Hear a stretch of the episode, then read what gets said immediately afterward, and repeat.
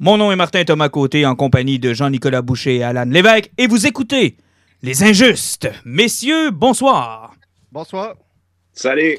En version euh, COVID ce soir, euh, puisque nous sommes maintenant le Saguenay-Lac-Saint-Jean en zone rouge, donc on a remis nos restrictions. On est par Zoom ce soir, donc vous nous excuserez s'il y a quelques délais ou quelques petits glitches, mais euh, jusqu'à maintenant, ça semble quand même stable et je, veux- je tiens à remercier notre grand technicien que je vais peut-être engager à job, Alan Lévesque. Merci beaucoup, Alan. Ouais, ça fait plaisir euh, d'être aussi efficace. Euh, je vais te dire que tu t'es reviré sur un 10 on va dire ça comme ça. Ouais, je t'avais demandé de faire des tests que tu n'as jamais fait.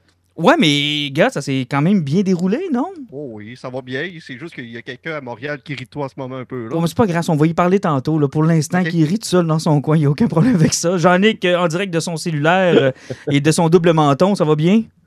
Ça va très bien. J'espère que ça va bien aussi, vous autres, les boys. Exact. Euh, on vous l'avait promis. euh, on va s'entretenir aujourd'hui avec euh, le Dieu des injustes, celui qu'on est obligé d'adorer si vous voulez absolument faire partie des injustes. Jean-Nic, tu as été obligé d'ailleurs d'être baptisé. tu m'as déjà présenté, Martin. Tu n'es pas obligé de le faire une deuxième fois. C'est correct, mais je vais. Malavenant.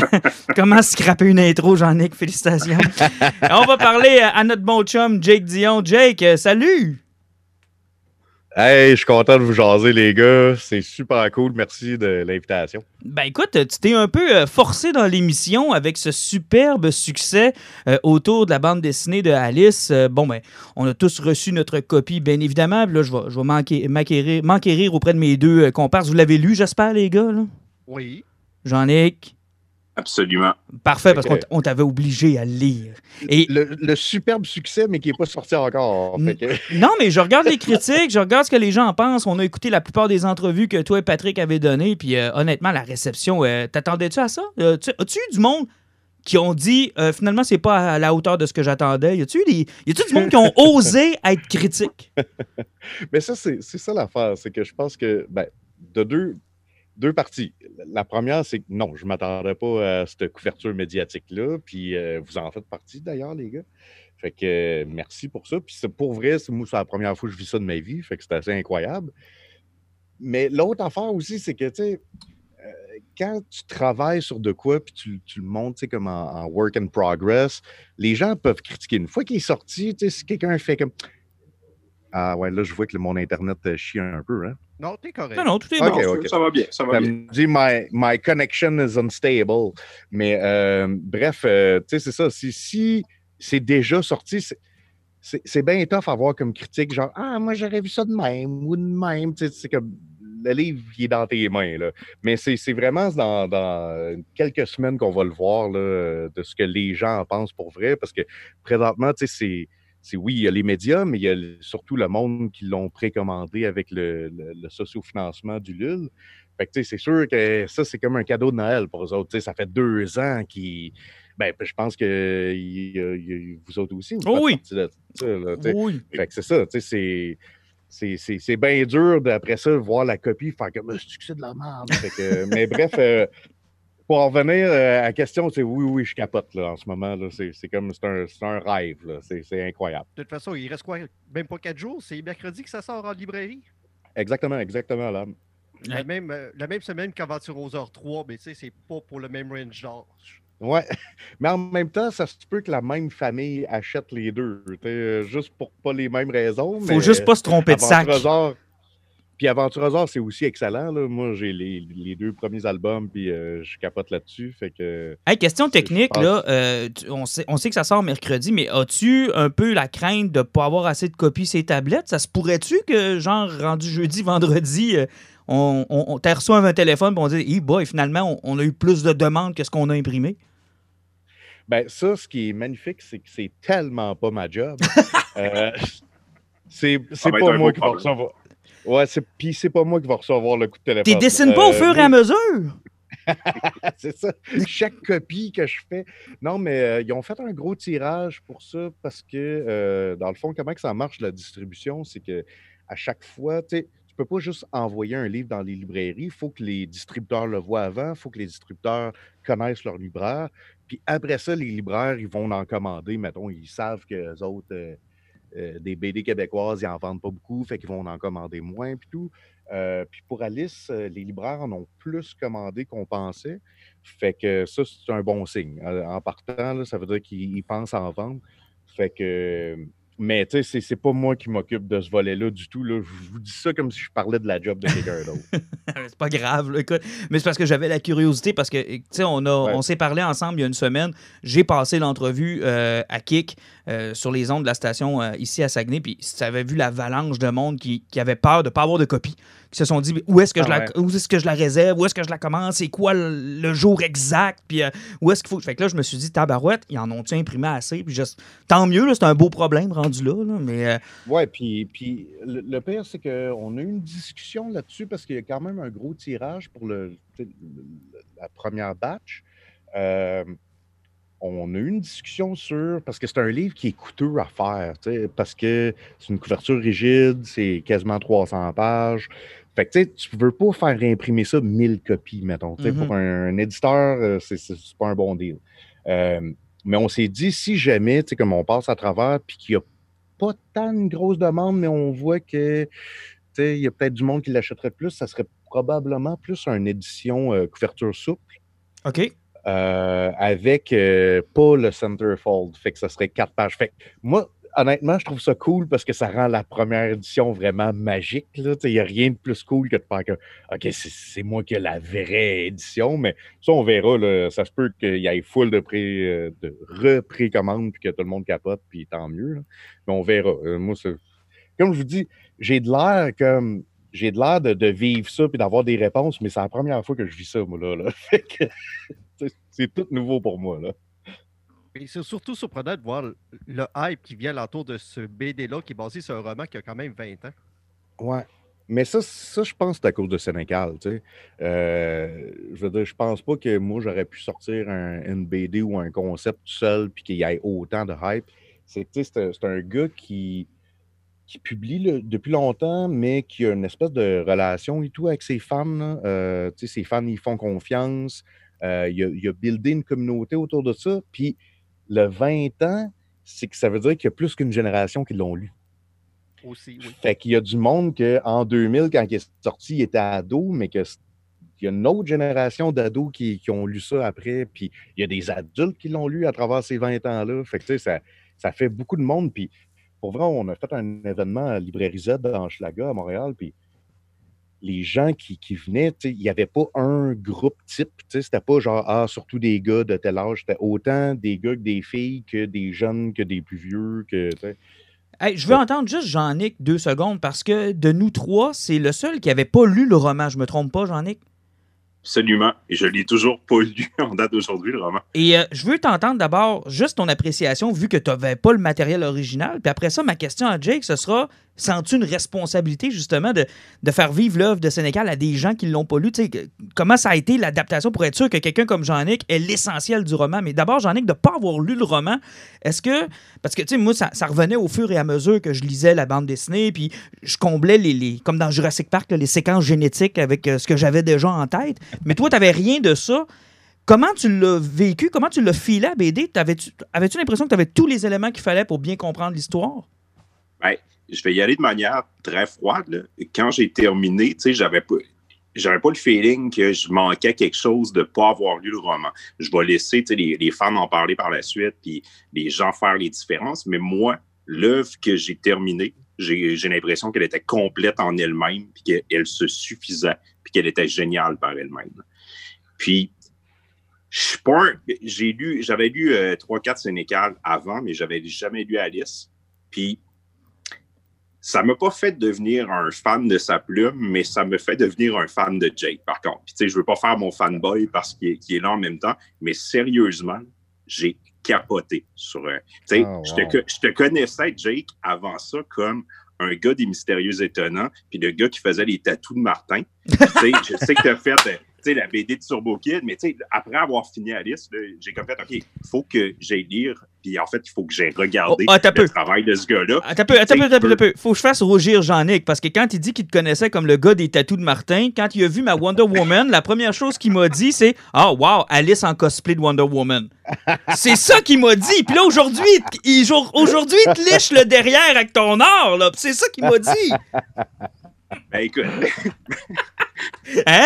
Ben, mais, Vous- hey, mais- là? mais pour vrai, euh, merci Jean-Nic. euh, tu sais, genre, j- j'espère un jour jamais m'habituer à entendre des affaires de même, mais présentement, ça, me- ça me rentre direct dans le cœur. Fait que merci pour Ben, ça. ça, ça- C'est- ça revient à ma j'ai question. j'ai- dit ça de, de Sean Murphy aussi l'année passée. Oui. que- Ouais, c'est ça. Mais, mais ça revient à ma question. euh, tu sais, Jake, lui, il avait pas lu le roman. Fait au fur et à mesure que tu travaillais sur Alice, tu avais cette responsabilité-là de présenter ce roman-là à des gens qui l'ont pas lu. Parce que c'est bien le fun, les adaptations. Euh, dans le comic, ça arrive souvent des films qui ont une adaptation BD, puis on les pardonne parce qu'on finit par voir le film. Mais toi, tu avais quand même la responsabilité d'introduire cette œuvre-là à un public qui l'avait peut-être jamais lu. Ben, oui, mais euh, en même temps, ce qui était cool, c'est que j'avais Patrick. Euh, Patrick, dès le, dès le départ, il a voulu scénariser ce BD-là. C'est lui qui l'a scénarisé. Euh, moi, j'ai travaillé fort sur le scénario, mais c'est ses mots. C'est lui qui a décidé comment que ça allait sortir. Fait que j'avais comme l'auteur. C'est pas comme adapter un Stephen King, puis là, tu as hâte de voir ce que Stephen King en pense. C'est que moi, j'avais, j'avais avec moi tout le long. Fait que ça, ça a enlevé une grosse pression. Il y avait, il y avait un petit stress au début, euh, plus par rapport au, euh, au design des personnages. Mhm. Puis Sénécal, il était comme non, non, moi je te, je te back. Fait que même si le monde n'aime pas ça, moi, moi, je le vois de même. Fait que ça, ça, ça réconforte, ça réassure.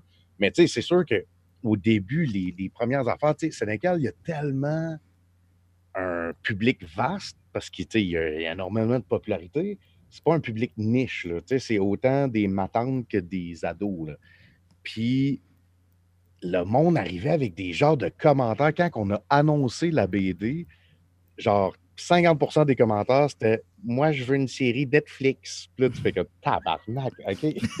C'est violent à Chris, quel beau moment de choisir d'écrire ça pendant l'annonce de la BD. Fait que là, au début, j'étais comme, ah, ils vont me ramasser, puis ils vont dire, moi, je voyais pas Alice comme ça. Moi, je. gna, gna, gna, gna.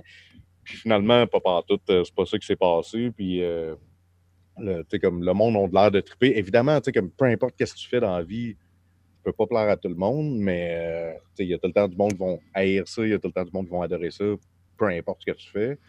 Mais euh, en même temps, c'est ça. C'est d'avoir Patrick qui me baquait, puis notre relation à travers les années, quand elle s'est formée, j'ai fait comme, OK, j'ai ce gars-là de mon bord, puis ce gars-là, il va me défendre, puis il va faire comme, non, non, c'est c'est ça que Jake voulait faire, c'est ça qui est cool. Euh, Alan, peut-être, toi, je- je- j'aimerais ça t'entendre un peu sur la lecture, comment tu as vécu ça. Là, on a entendu Jean-Nic parce que c'était particulier, il n'avait pas lu le roman. Toi, tu as lu le roman?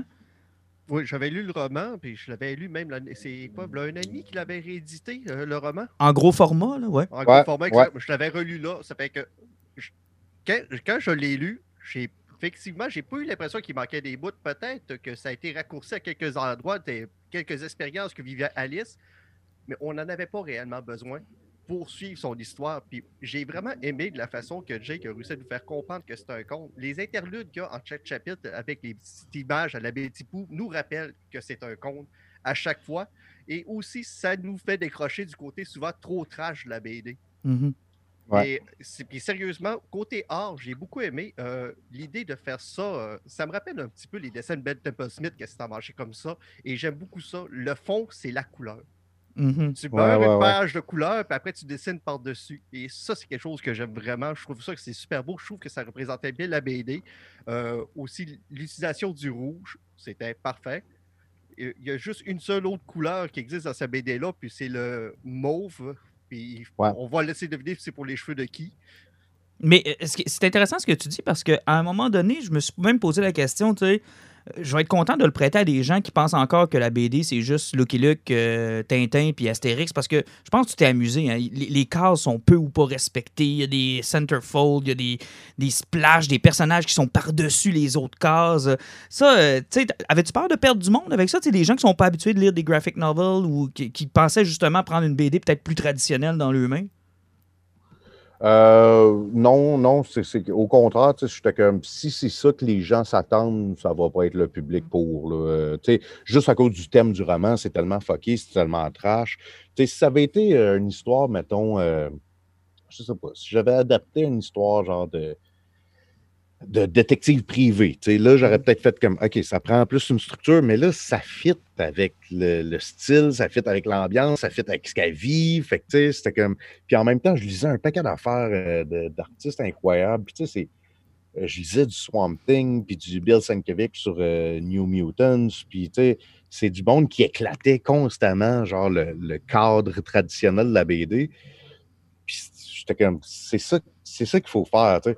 Euh, après ça, ce qui est tough, c'est que vu que tu n'as pas de cadre, euh, où c'est dur, c'est pas de, de l'illustrer, mais c'est de le rendre lisible. Mhm. Parce qu'il faut qu'il y ait une espèce de, de Z invisible là, qui guide l'œil tout le temps. Mhm. Puis des fois, quand il n'y a pas de case, euh, ça peut, tu peux tu sais, aller directement. Puis ça, c'est ça qui est incroyable de la BD, c'est que c'est le lecteur qui contrôle le rythme. Ben, à c'est un, art un peu, ça aussi, hein, parce que je remarque des fois que, je vais lire des trucs avec des gens qui, qui essaient justement de, de- de former un Z ou un sens, puis je me rends compte que je lis les mauvaises bulles, puis là, je me dis, il y, a des, il y a des romans graphiques où je me dis, OK, ça, ça a vraiment pas été bien maîtrisé parce que j'ai passé mon Ouais. temps à reculer ou à avoir des punchs avant le temps, mais euh, je dois te rendre le, le- le crédit dans la liste, ça m'est pas arrivé, là. Puis, tu sais, si on veut. Ben, merci. Mais, tu sais, si on veut. euh, tu sais, on- j'ai pas de titre en tête, mais, tu sais, il y a des BD qui avaient même des flèches là, pour Ouais. dire c'est celle-là la prochaine case. Ça, si, si tu te rends là, ça veut dire que. Il y a quelqu'un qui m'avait dit. euh, ben, en fait, pas quelqu'un qui me l'a dit personnellement, mais c'est euh, Frank Miller, que je crois que vous appréciez beaucoup le travail dernièrement. Mm. Euh, ça, d'ailleurs, je veux en parler. qu'il a arrêté d'écrire. Je veux en parler avec vous autres tantôt parce que vous avez dit des choses inacceptables sur Frank Miller. On, va, on va régler nos comptes avec Frank Miller tout à l'heure? Mais, euh, mais il avait dit euh, en, en entrevue quelque part euh, dans les années 90 que comme quand tu es capable de maîtriser le rythme d'une BD, c'est là vraiment que tu, tu commences à contrôler ton histoire. là. Y, il y a une séquence euh, magnifique dans Sin City où c'est juste un splash page Marv qui euh, marche dans la pluie. Mhm. S'il n'y a pas de texte, tu vires la page, tu fais comme Wow, belle illustration, puis tu vires l'autre page. Ça vient de durer deux secondes. Mais Frank Miller, ce qu'il faisait, c'est qu'il écrivait tout le dialogue interne sur le, le côté de la page. Ouais.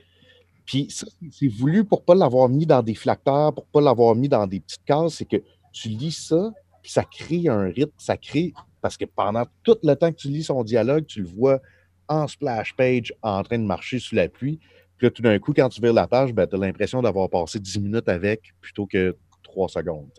Euh, puis, c'est pas cette technique-là que j'ai employée dans la liste, mais c'était un peu à ça que je pensais. Genre, tu sais, comme comment je suis capable de ralentir. Tu sais, il y a juste une séquence où. euh, euh, là, je m'excuse, ça va être vulgaire, là, parce que la BD est vulgaire, mais Alice se fait venir d'en face. Oui, oui, et ça- oui, j'ai été surpris d'ailleurs par cette séquence. J'ai- ouf. Puis euh, dans le script, il est marqué J'ai-tu aimé ça? Je sais pas, je suis trop surprise.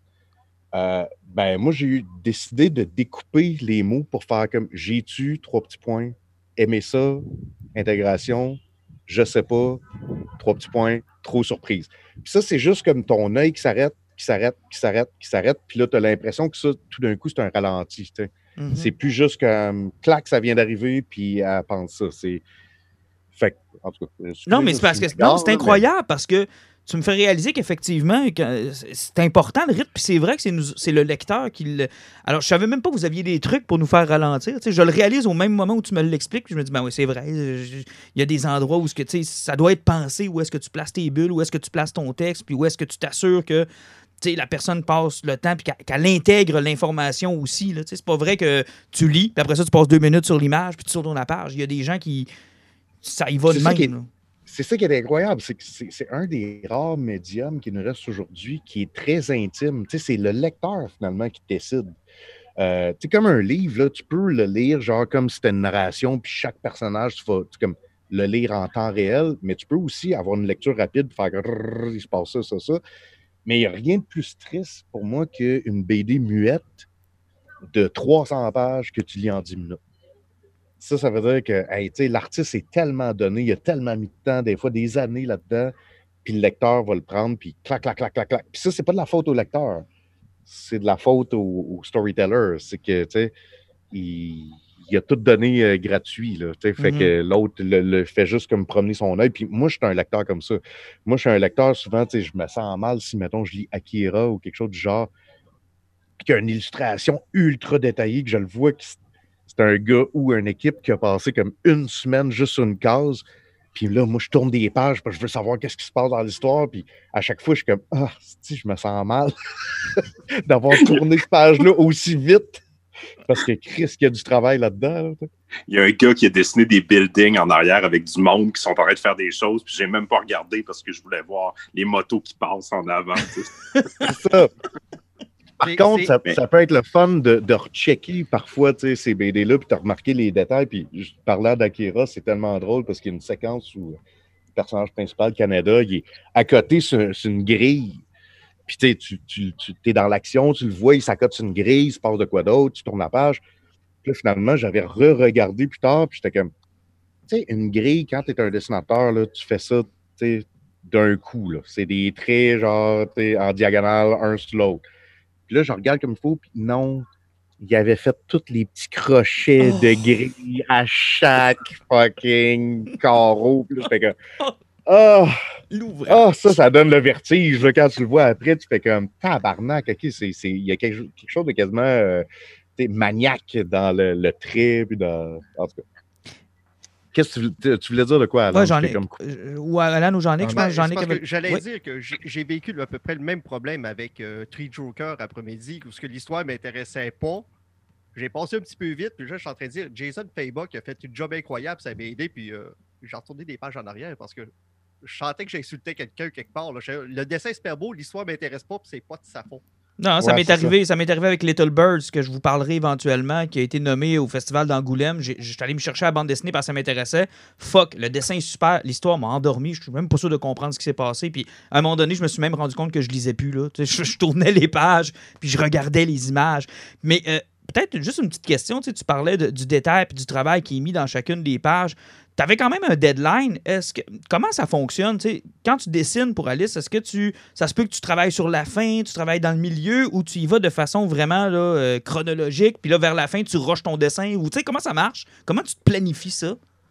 Ben, c'est ça. C'est que pour Alice, ce qui était tough, c'est qu'en partant avec le sociofinancement, on avait un deadline. OK. Fait que là, je savais que dans deux ans, il fallait que je fasse tel nombre de pages. Puis au début, c'était 200 pages. En fait, pendant un bout, c'était à 150. Là, à un moment donné, j'ai poussé à 200. Puis j'étais comme, OK. Là, moi, comment je travaille dans ce temps-là, c'est que je fais tout mon découpage. Ça, c'est comme quasiment en bonhomme allumette. Là. OK. C'est vraiment, c'est des, des mini-cases de BD, des mini-pages de BD, juste pour me dire comme, OK, cette séquence-là, elle prend tant de pages, euh, là, on va mettre tant de temps là-dessus. Là, je commence ça, puis je- j'avais lu le script de Patrick, mais je l'avais lu un peu en diagonale parce que je savais que j'allais le relire et le relire et le relire. Fait que j'avais juste comme checké, j'étais comme, OK, c'est correct. Et là, je me suis rendu à la page 50 de découpage, donc de petites pages de BD. Puis je pense que j'étais rendu à la page 12 de son script. sur 124. Puis là, j'ai fait Ah, ok, ouais, fuck, on a un problème. Là. Euh, puis là, j'ai relu le script au complet, puis j'ai fait Ok, non, là, là, on a une BD de 1000 pages. Là, fait que là, j'ai écrit à Patrick, j'ai fait Faut couper. Fait que là, il a fait Ah, Ok, il n'y a pas de problème, Jake, on coupe, on coupe.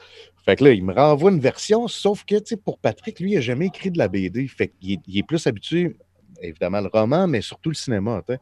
Fait que, il m'a renvoyé une version, sauf que c'est qu'il écourtait certaines phrases, il enlevait des mots ici et là. Fait que ça change rien pour le dessin. Exactement, le phylactère, il reste là pareil. Fait que là, j'étais comme, OK, faut recouper. Puis là, il a recoupé encore un peu de la même manière. Puis là, j'ai dit, tu me fais-tu confiance? je, je vais, je vais chopper ça, là. Tu sais, je vais chopper ça de beaucoup. Puis il a fait, ouais, ben, tu sais, parle-moi-en un peu en même temps. Fait que là, je disais, tu sais, que, ben, moi, je pense que, premièrement, il faut enlever des personnages complets. Euh, sinon, on s'en sort pas. Puis là, il m'a checké, il était comme, OK. Je dis, moi, j'enlèverais Andromaque. Puis il a fait Non, tu peux pas faire ça, Jake. Andromaque, euh, c'est un personnage important dans BD, puis elle est cool. Puis, puis là, j'étais comme OK, regarde, on va la garder, mais elle va juste être dans le background. Puis elle parlera pas. Puis il a fait Elle parlera pas. ça, c'est comme la seule fois qu'on s'est pogné. Ben, je dis pogné entre gros guillemets radiophoniques. là. Parce que c'était pas, c'était pas une engueulade ou rien. Mais il était comme, OK, je te fais confiance. Puis là, après ça, j'ai travaillé là-dessus quatre mois de temps, juste sur. Parce que ça a l'air plus complexe. Tu sais, au début, tu le lis, tu fais comme, OK, on enlève ce bout-là, ce bout-là. Puis là, tu es rendu plus loin, puis là, tu fais, Asti, ils font référence à quoi que j'ai enlevé. Là, là j'enlève tout ça ou je rajoute le bout, puis j'enlève un autre. Puis pour vrai, ça a été quatre mois de. Tu sais, penser à l'image, de, le, même là, du gars qui a des post-it avec de la, de la laine là, entre les, les épingles. Des là. liens partout. hein? Puis il est comme, ben là, comme ça, si Chess, il parle là, il n'est pas obligé de parler avant. Puis là, ah, tu j'avais l'air d'un esti de débile. Puis finalement, là, c'était le gros moment. Puis tu sais, train, t'es pas en train d'éditer un de tes chums, là. T'es en train d'éditer Patrick Sénécal. Tu sais. Tu veux pas dire, ouais, ce bout-là, c'était de la merde. Fait que là, il a fallu que je présente mon nouveau script, mon, mon nouveau dialogue. Puis euh, il l'a lu au complet. Puis là, il m'a regardé après quatre mois de travail. Puis là, il a fait Ah, mais là, Jake, tu m'avais dit que tu avais full coupé d'affaires. Tu rien coupé dans le fond. Puis ça, là, c'était comme la plus belle journée de- depuis un bout de quand il m'a dit ça. J'ai fait Ah, yes. Puis tu sais, c'est comme un peu l'expression de quand ton montage est bon, c'est que tu ne le remarques pas. Là. Mhm. Fait que, tu sais, c'était- des dialogues là, des dialogues là, une scène là, puis tu sais, c'était- juste du, du peaufinage de même que finalement, il n'a rien vu aller. Fait que là, je savais que j'avais fait une bonne job. Hey, c'est pas pire, là. ça, Il a fallu que tu passes de quoi à, à l'auteur de son propre roman. Là. C'est- Quand c'est rendu que l'auteur lui-même remarque pas ce que tu as coupé, c'est- c'est quand même un bon signe. là. Mais ouais, là, ça. là, quand même, là, tu es en train de parler de découpage, j'ai fait des petits bonhommes allumettes, on est rendu à 4 à 6 mois, là. Ça veut dire qu'il te reste Ouais. un an et demi pour dessiner 274 pages.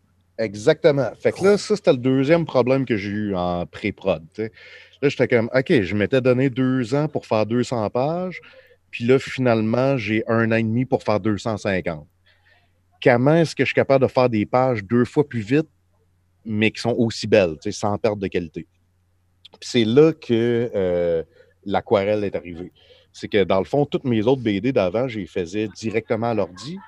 Puis on pense que ça va plus vite à l'ordi, mais c'est faux, tu sais, parce que finalement, tu te ramasses à, à zoomer, tu te ramasses à refaire un trait quatre fois, tu, tu te ramasses à vouloir que l'œil soit parfait, puis finalement, quand tu dézoomes, ben, on le verra même pas à l'impression ce que tu En fait, les, les possibilités de te reprendre sont tellement infinies qu'à un moment donné, ça sera jamais fini. Exact. Puis, tu sais, c'est- comparable, mettons, à la musique, tu sais, enregistrer un show live versus l'enregistrer en studio, que tu peux fine-tuner le son du snare, puis là, genre, Mhm. changer le son de pédale, puis, tu sais, finalement, tu peux passer deux ans à juste, comme, avoir le son que tu veux, mais pour Alice, j'étais comme, OK, faut que je le fasse live, tu sais. Fait que, euh, faut, faut que je m'enregistre live, sinon, on, on s'en sortira pas. Fait que, dans le fond, ce que j'ai fait, c'est que je me suis trouvé des, quand même, petites c'est un petit peu plus gros que du 8,5 11. Puis c'était comme ça, ça va être mon final. Fait aussitôt que je mets un trait là-dessus, puis tu sais, au début, je faisais par exprès pour me mettre en danger, pour salir les pages, pour, tu sais, enlever le stress qu'à chaque fois que tu fais un trait, là, t'es comme, oh non, non, tu. C'était comme, OK, on y va, on y va. Puis là, un moment donné, j'ai pogné un rythme, puis là, je scannais ça. Puis évidemment, je faisais des petites retouches à l'ordi après, mais c'est ça qui faisait que j'ai été capable de le faire en un an et demi. Fait que ce qu'on voit là, c'est du live. C'était Ouais. sur le moment. là. Et je tiens à le dire euh, aux gens qui écoutent euh, Les Injustes, les pages originales sont à vendre. Fait que Oh! contactez-moi si euh, ça vous tente d'acheter une page. mais, Alors, euh, je voudrais juste faire un. Je voudrais juste dire à tous les gens qui nous écoutent, sont pas encore à vendre. Attendez que j'aille parler à Jake. Après ça, elles seront en vente. Ben, Ah, le ben, pire, c'est que, le pire, c'est que j'en ai déjà vendu beaucoup. là. J'en ai déjà vendu une quarantaine. Fait que là, il y a quelqu'un cette semaine qui a fait Celle-là, es-tu dispo? Puis j'étais comme non. Il était comme Celle-là. Non, celle-là. Oui, celle-là, elle, elle est bonne, celle-là. Alice qui glisse dans la chute de sperme, elle doit être déjà vendue, celle-là. Non, elle n'est pas vendue, celle-là. Alan, ton fantasme est à toi. Ben, donc. Euh, Moi, je trouve que c'est une séquence qui est inspirée de l'un de mes films favoris parodie, Flèche Gordon. Si vous avez jamais vu le film et vous ne comprenez pas la référence de la caverne avec le pénis géant, écoutez Flèche Gordon et vous allez voir que c'est la même séquence. Le je- pire, c'est que c'est c'est tellement drôle parce que la référence, elle vient même pas de là. Oh, La référence, elle vient de Aventurosaure. quoi? Va falloir que tu nous l'expliques, celle-là, parce que je pense que je l'ai pas pogné non plus. Julien est au courant?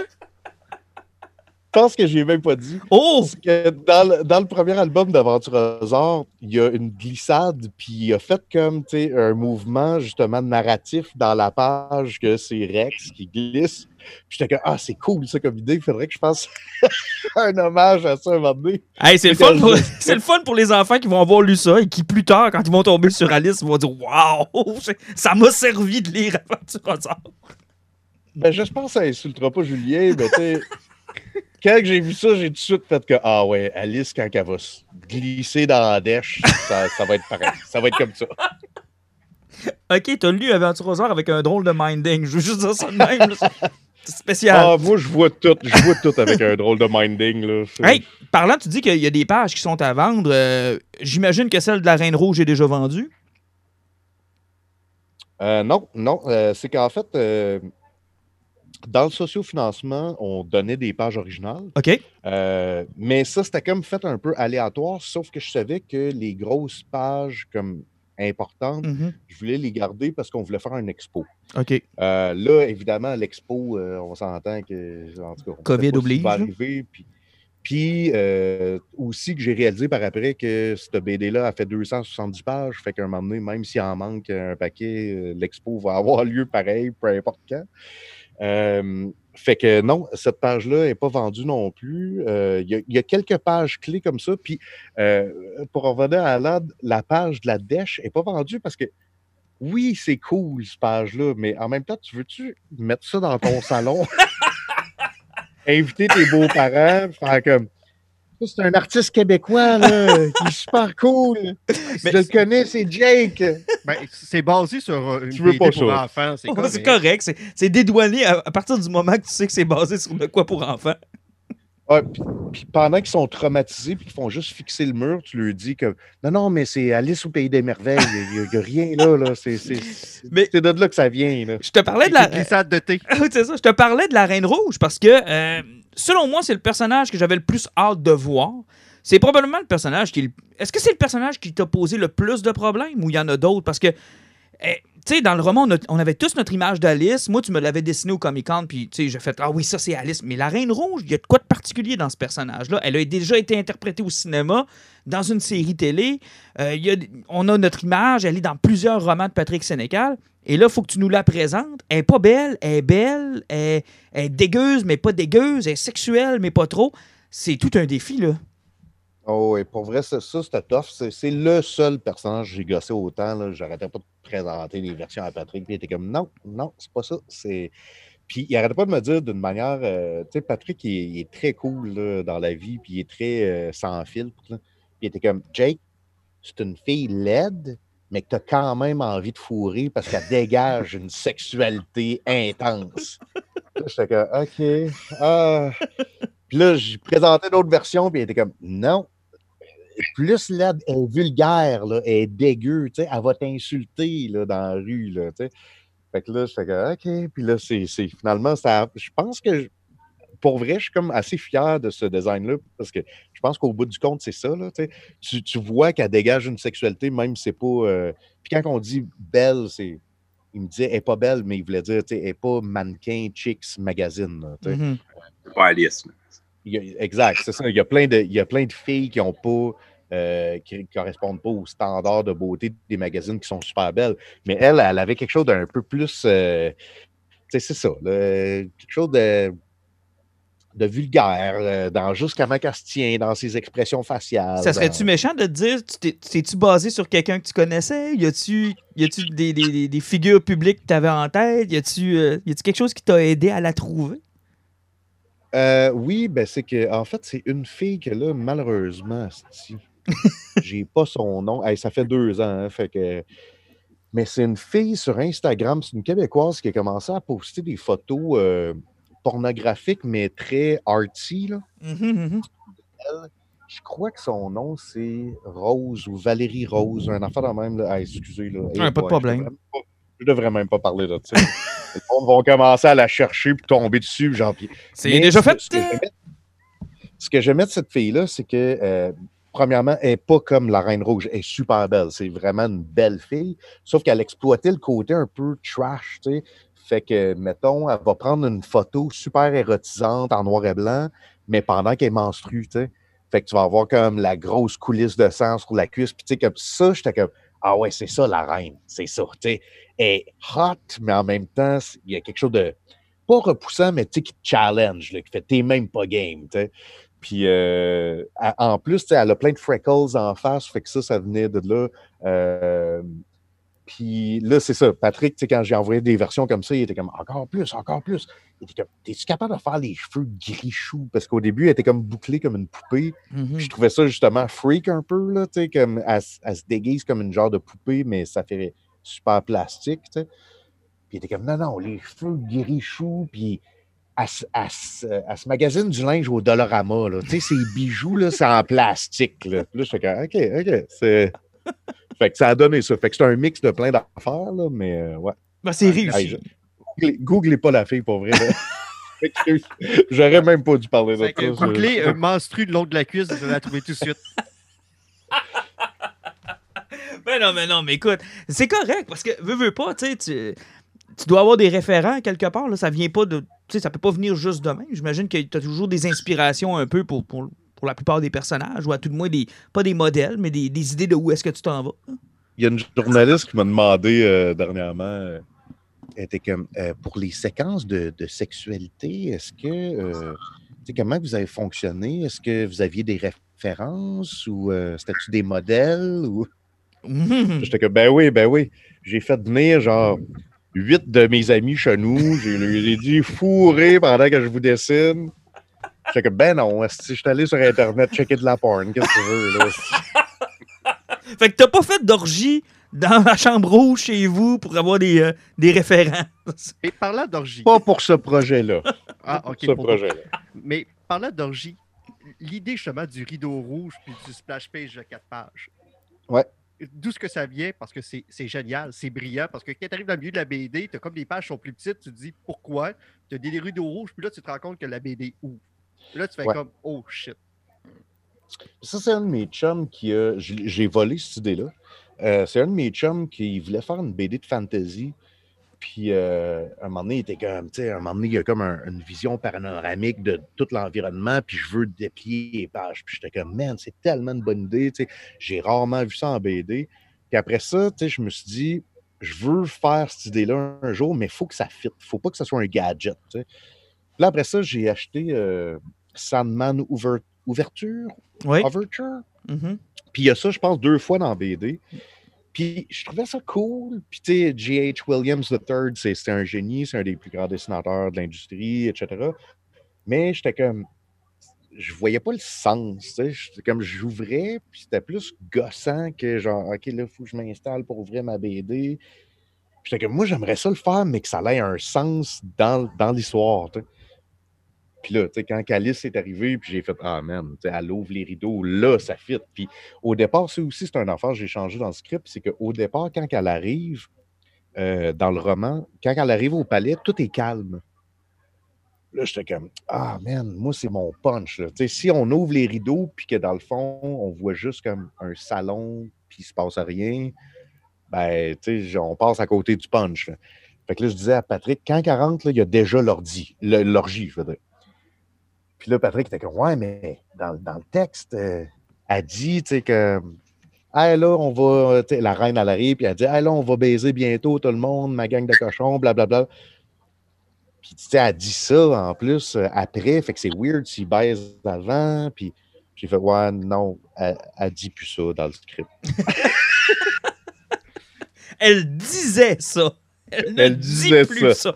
Mais en même temps, c'est parce que dans le roman, quand euh, cette scène-là en particulier arrive, c'est qu'il nous prépare puis il nous amène. Mais la bande dessinée le fait de façon visuelle. On est déjà préparé. Elle est entrée. On est avec elle. Ouais, c'est ça. C'est un bon exemple, je pense, de l'adaptation entre un roman puis une bande dessinée. Ben, c'est ça, c'est- à propos du build-up. Puis, tu sais, quand tu fais un roman, tu sais, le build-up, c'est de la prose. Fait que ça prend un va-et-vient jusqu'à temps qu'on y aille. tu. Mhm. Tandis que en BD, ben, c'est ton punch, c'est le visuel.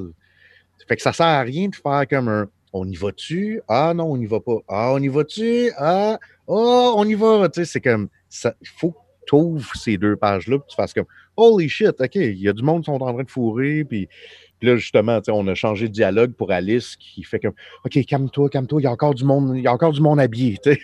Elle essaie de se rassurer en disant c'est pas tout le monde qui sont Ouais. en train de y, baiser. il y a un gars à costard qui prend son scotch en plein milieu. Il a de l'air bien chillé, celui-là. Oui, ben oui, puis ça, c'est un caméo euh, en passant.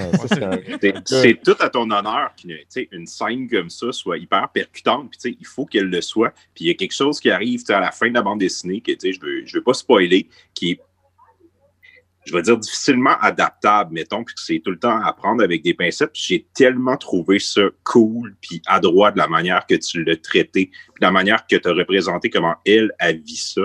Euh, tu, parles des, chapeau. des- tu parles des dernières pages. Là. Oui, Ouais, ouais, ouais. il y a quelque chose qui arrive à Alice à la fin, puis la manière que tu le. Pas rien que mis en image, mais comment tu le traites, puis comment elle, elle le perçoit. J'ai vraiment trouvé ça.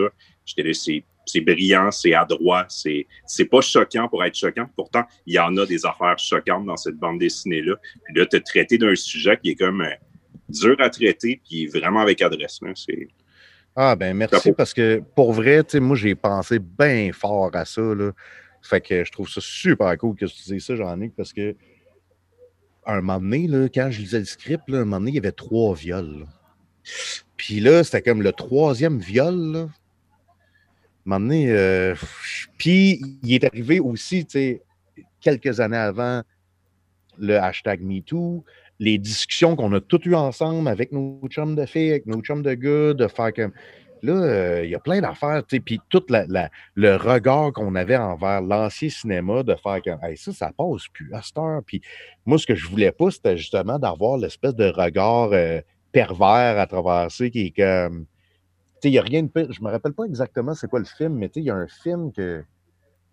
C'est un film d'horreur, puis il y a une fille qui se fait violer, mais c'est filmé comme un vidéoclip, c'est super beau, la fille est super chic, ça se fait déchirer les bobettes, puis tu sais, Chris, t'es turn on en écoutant ça. Mais, là. mais en même temps, tu veux pas non plus être prisonnier du- d'un mouvement ou d'une époque où là, tu aurais fait un excès de, de, de, de- de prudence. Tu tu veux pas être là-dedans non plus. Tu veux pas être catégorisé comme Ah, ça, c'est clairement écrit en 2020 parce qu'en 2020, il s'était passé ça. Tu veux être aussi. Non, des- c'est ça. C'est c'est pas une affaire de censure, tu sais, parce que Ouais. n'importe qui qui a lu la BD, il voit qu'on s'est pas censuré. Non, non, du tout. Là. c'est c'est plus une affaire de, de, de sensibilité puis de, de bon goût parce que, tu sais, il y a, il y a- il y a bien gros des BD d'horreur que moi j'adore. Tu sais, je pense à Crossed, par exemple, que ça, c'est du grindcore, c'est du death metal. C'est vu, c'est fait pour te montrer des tripes, te montrer du monde qui s'éviscère, qui se. C'est ça, le- c'est ça le but de la chose. Evil Dead, c'est ça. Là. Mhm. Si, si tu commences à suggérer la violence dans Evil Dead, tu passes à côté. là. C'est pas, pas ça le but. Il faut que ce soit, faut que ça purgite, puis il y a quasiment un côté comique. Mais quand on est dans le drame, excusez, ma, ma connexion est encore bonne? Oui, tout est bonne. OK. J'ai- C'est parce que j'ai des messages qui pop, genre Your connection is uh, so-so. Euh, fait que, bref, quand on est dans le drame, puis surtout dans, dans le drame plus psychologique, ben là, à ce moment-là, ça serait même. Ça serait comme euh, de mauvais goût de commencer à montrer la, la- la violence sexuelle de cet angle-là, parce que c'est comme. Tu sais, quelqu'un qui je sais pas, quelqu'un qui tripe sur Evil Dead veut voir de la boucherie, mais quelqu'un qui parle d'un viol ou d'une agression sexuelle, personne ne tripe à voir ça. C'est pas. euh, en tout cas, il y a un décalage qui, que je voulais pas faire. Ouais, mais d'ailleurs, parlant justement de, de ce côté-là qui était plus hardcore, le viol, le fait qu'Alice a à peine 18 ans, oui, la pandémie vous a retardé, mais le fait que le, le jugement de Codebou euh, Codebou soit tombé là, pas longtemps avant la sortie de votre BD, ça va-tu, ça a-tu donné comme un petit soulagement puis une petite crainte qui est partie? Ouais. euh, je pense que moi, j'ai été plus affecté par ça que Patrick, parce que Patrick, il comprenait qu'il était comme. C'est un cas unique, puis lui, il avait beaucoup supporté euh, Rémi Couture, qui avait vécu ça une couple d'années avant avec le, le maquillage en effets spéciaux. Euh, il s'était fait euh, poursuivre pour genre indécence ou un affaire de même, tandis que c'était sa job de créer du monde qui se font démembrer. Cor- corruption, de mœurs, euh, corruption de mœurs, pour être plus, euh, pour être plus précis, parce que nous, euh, à station à Kick, on avait parlé avec son avocat à l'époque, puis c'était vraiment corruption de mœurs. C'était une, une accusation qui était cachée dans, la- dans- dans le bottin des, du code criminel. c'était tiré un peu par les cheveux, mais ça avait brassé pas mal. Puis quand Godbout est sorti, moi, j'avais appelé Patrick pour avoir sa réaction. Puis il me croyait pas quand j'ai dit qu'il avait été accusé. Ben non, ben non, ben non, ben non, ben non. Puis il, m'a réécrit après pour me dire ben excuse-moi, t'avais raison, je m'excuse, je- je- j'ai comme pas compris ce que tu m'as dit. Puis euh, effectivement, là, ça. Puis tu sais, ce que les gens me disaient, parce que moi j'ai freaké quand j'ai vu ça, puis là, j'étais en train de faire Alice, tu sais, j'étais en plein dedans. là. Puis tu sais, tout le monde qui essaie de me rassurer, tu sais, me disait ça, là, c'est une affaire de, tu sais, d'ego mal placé du part de la, de la part de celle qui a fait la plainte, mais aussi de la justice, un peu comme Rémi Couture, que tu sais, les policiers l'ont vu en arrivant chez eux que c'était pas du vrai monde qui était tué. Mais là, c'est que, OK, on a dépensé tout ce cash-là pour faire l'enquête, pour se rendre là. Faut, faut qu'on sorte avec une espèce de fierté. Fait qu'il y avait quelque chose là-dedans. Patrick il disait, tu sais, la, la- la ligne qui a. Pourquoi il a été accusé, c'est à cause de la pédophilie. Mhm. En même temps, moi, je pensais, hey man, le film Hit s'en venait, ou je pense que le premier était sorti, le deuxième s'en venait, puis dans le roman, il y a un gangbang d'enfants. Ouais. Fait que, puis, puis je le savais, je n'avais pas lu le, le- le- le roman de Godbout, mais je le savais que c'était pas pro-pédophilie. Voyons donc, ça n'a pas de bon sens. C'est quelqu'un qui, qui dénonçait ça.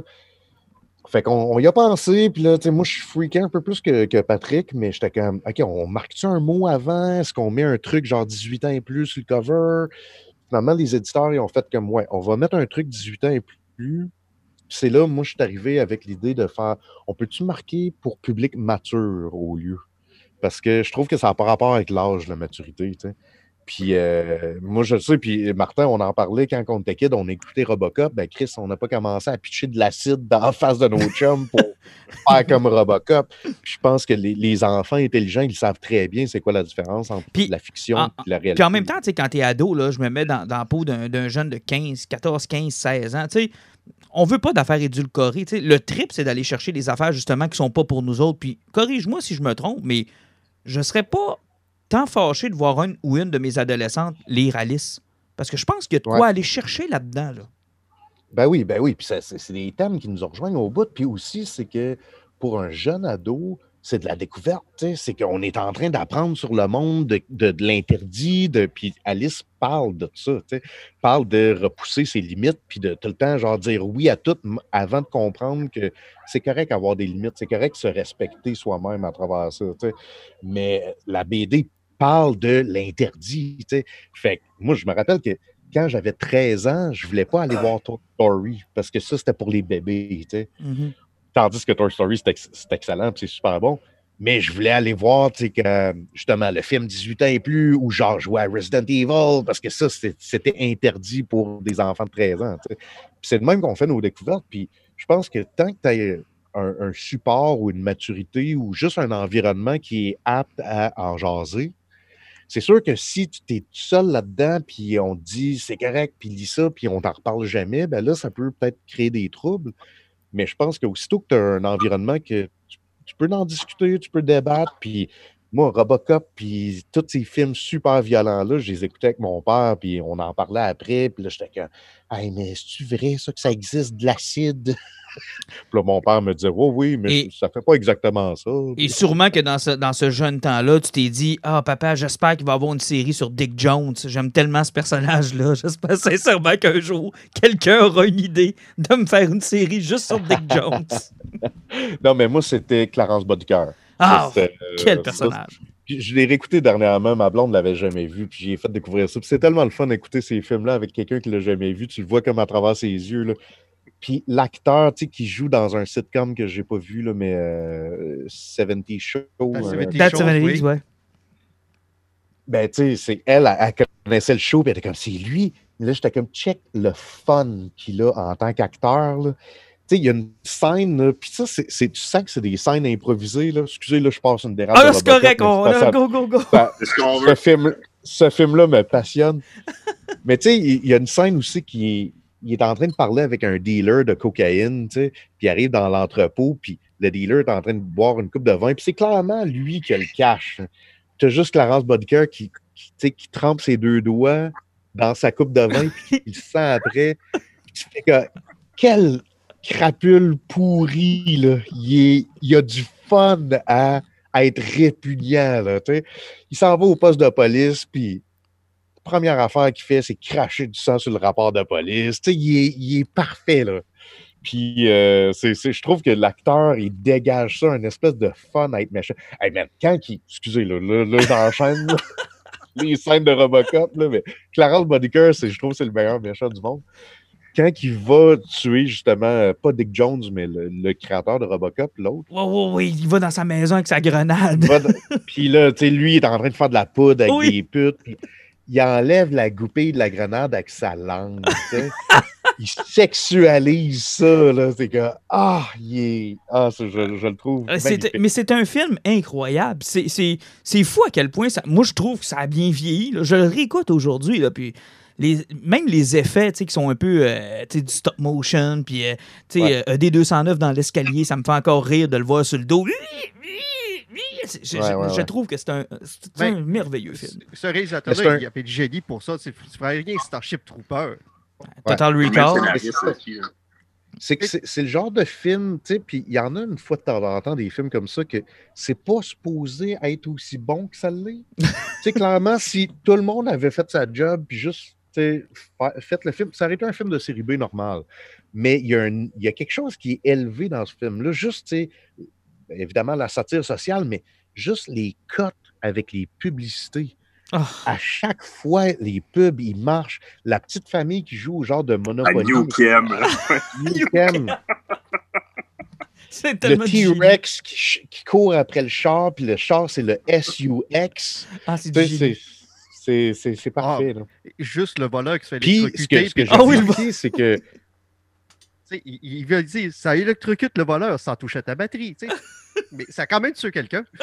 Oui, oui, oui, C'est malade. Puis, quand on parle de storytelling, euh, ce film-là est beaucoup inspiré de Dark Knight Returns de Frank Miller, que je pense que vous appréciez beaucoup son travail dernièrement. Euh, mais c'est que, écrit le deuxième dans le film. d'ailleurs. storytelling, la première fois qu'on. Oui, exact. Qui écrit euh, les BD hein, qui sont parus euh, basés sur ces, ces scénarios.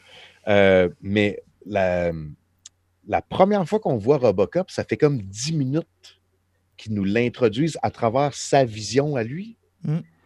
C'est juste lui qui se fait tester, puis tout. Mais à chaque fois, tu sais, ça vire au noir, puis quand ça revient, c'est tout le temps quelque chose de, nouveau. Fait que là, on voit son bras, puis l'autre, il dit non, non, coupe-y son bras, là. tu sais. Puis là, ça revient, puis jusqu'à temps que ce soit un party de bureau, tout le monde est la brosse. Puis là, tu fais que. Qu'est-ce que c'est ça, man, cette intro-là de personnage? En même temps, on, on développe full d'empathie pour ce personnage-là qu'on n'a même pas vu encore. Là, fait que toutes les autres scènes d'après, on a l'impression d'avoir vécu un peu dans sa tête. C'est vraiment c'est du storytelling brillant. là. Mais là, je, je sens que tu veux te vider le cœur, ce Frank Miller. Il nous reste encore un peu de temps. là. On, on a parlé Oui. d'Alice, on a parlé de Robocop. C'est correct, ça, ça fait partie du, du- de la conversation. Mais tu nous as ramené Frank Miller deux fois. là. Ici, aux Injustes, on a officiellement déclaré Frank Miller comme un vieux has-been qui devrait se retirer euh, une fois que son meilleur Wow, travail a wow. été fait. On, on parle du 21e siècle, là, des années oui, oui. 80, début 90. Ça, c'était- parfait. Euh, écoute, Oui, Dark Knight Returns. Oh oui, Dark Knight Returns, j'ai aucun problème avec ça. Sin City, j'ai aucun problème avec ça. Euh, ce qu'il a fait sur Daredevil, j'ai aucun problème avec ça. Ce qu'il a fait. Electro Assassin, c'est merveilleux aussi. excellent. Euh, le 300, le premier, tant qu'à moi, est, un- écoute, est un chef-d'œuvre. Juste le format dans lequel il l'a fait, puis les dessins sont superbes. Mais effectivement, euh, Master Race, euh, Golden Child, euh, son truc sur Robocop qui a Son jamais Superman. fini, son Superman qui était de- d'une atrocité extraordinaire. Pour moi, Frank Miller n'a pas su prendre sa retraite au bon moment. OK. Là, euh, là, on va prendre une mini pause parce qu'il faut juste que j'aille pisser. Ouais, trop. Mais après ça, les gars, préparez-vous, là. Ouais, on est prêt. J'arrive. On se décolle. On est prêt. J'arrive. On est prêt. On t'attend, Jake. OK, j'en reviens, ce sera pas là. Pas de trouble. Pendant ce temps-là, les boys, juste vous dire qu'on a 54 minutes de fait. Donc, je vais juste me mettre un témoin au moment où il est parti pisser. 57-40. Rentre, parfait. OK, t'es revenu de ta pisse. C'est le, temps Yes. que, c'est, le temps, c'est le temps que tu règles notre problème avec Frank Miller. Oui. Puis euh, en passant, je ne sais pas si c'est un gars qui vous a déjà contacté ou si c'est un de vos chums, mais euh, je veux faire un shout-out à Frank Boulet, qui est un camionneur euh, Oui. Ouais.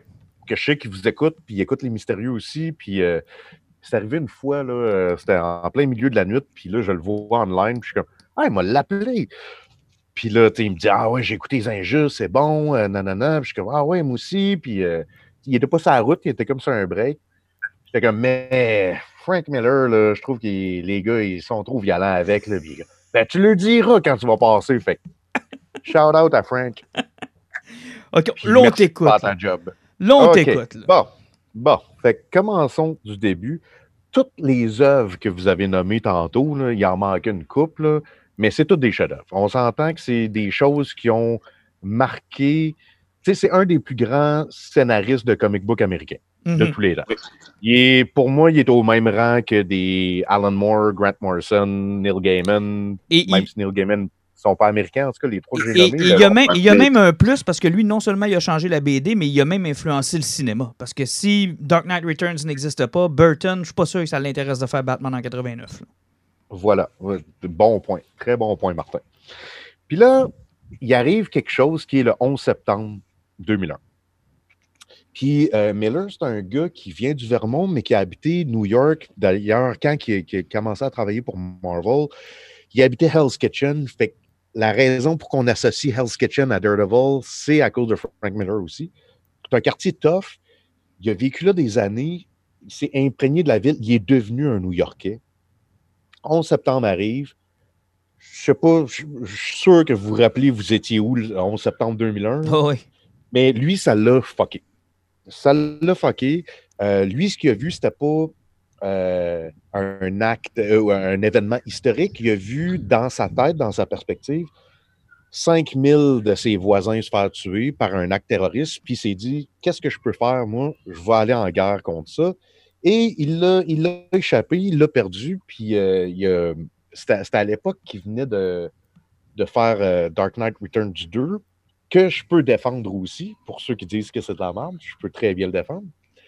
Mais là, il est devenu comme un espèce d'extrémiste parce qu'il sentait qu'il fallait qu'il fasse de quoi, puis il était en tabarnak. Et il a voulu faire Batman contre Al-Qaïda, qui Ouais. s'appelait Holy Terror Batman, qui finalement est devenu juste Holy Terror. Moi, j'ai lu ça, c'est honteux, là, cette BD-là. Elle, elle est rough, elle elle est pas le fun, elle n'est pas bien écrite. C'est du de la haine sur papier. tu sais. Puis, un peu comme vous en êtes là, moi, à cette époque-là, j'ai fait bon, Frank Miller, c'est fini. Euh, il l'a échappé. Euh, J'avais pas tant trippé sur son dernier Sin City. Euh, J'avais beaucoup aimé le film qu'il avait fait avec Rodriguez. Et là, quelques années plus tard, il se présente d'un Comic-Con pour euh, Sin City 2. Puis là, ça faisait une coupe d'affaires qui écrivait tu sais, le, le fameux euh, euh, Batman and Robin All-Star. Oh mon dieu, oui. là, qui a c'est- jamais fini. Là. Puis c'est juste de la haine. Tu, sais, tu sens que c'est de la haine qu'il y a là-dedans. Il n'y a rien de. Tu sais, Batman crisse des volets à Robin, puis il fait manger des rats, puis il crisse une volée à Alfred, puis il dit I'm the goddamn Batman. Tu sais, c'est pas. euh, Green Juste, il tue Lantern. les policiers? Ah oui, il puis- tue les policiers, puis il dit c'est pas grave, c'est des policiers corrompus. Tu fais comme ouais, le gars, il a une haine envers euh, l'établissement quelque part. là. Mais Green Ouais, Lantern qui se fait faire une trachéo, puis écoute, c'est. Exact. Ça devient de la. C'est, pervertir de quoi, juste parce que c'est de la haine. Puis là, quand on l'a vu sur euh, le, fameux tapis rouge au Comic Con pour Sin City 2, tu vois un homme qu'avant ça, tu voyais des entrevues de lui, une cinquantaine d'années, qui, qui avait de l'air genre bien relax. Puis là, tu le vois, puis il a de l'air d'avoir 192 ans. Euh, plus de sourcils, plus de cheveux, plus de les joues creuses, euh, plus capable de tenir sa tête droite. Puis là, tu fais que Oh shit, OK, il s'est passé quelque chose. Clairement, il y, a, a eu le cancer ou il y a eu une maladie quelconque, peut-être dystrophie musculaire, je sais pas c'est quoi. Mais là, il s'est passé de quoi? Puis là, c'est grave, là, genre, on va le perdre. Là, on va apprendre dans quelques semaines qu'il est mort. Et là, Sin City 2 sort. Et ce que je savais pas, c'est que le deuxième film, il a écrit des histoires originales pour ça. Mhm.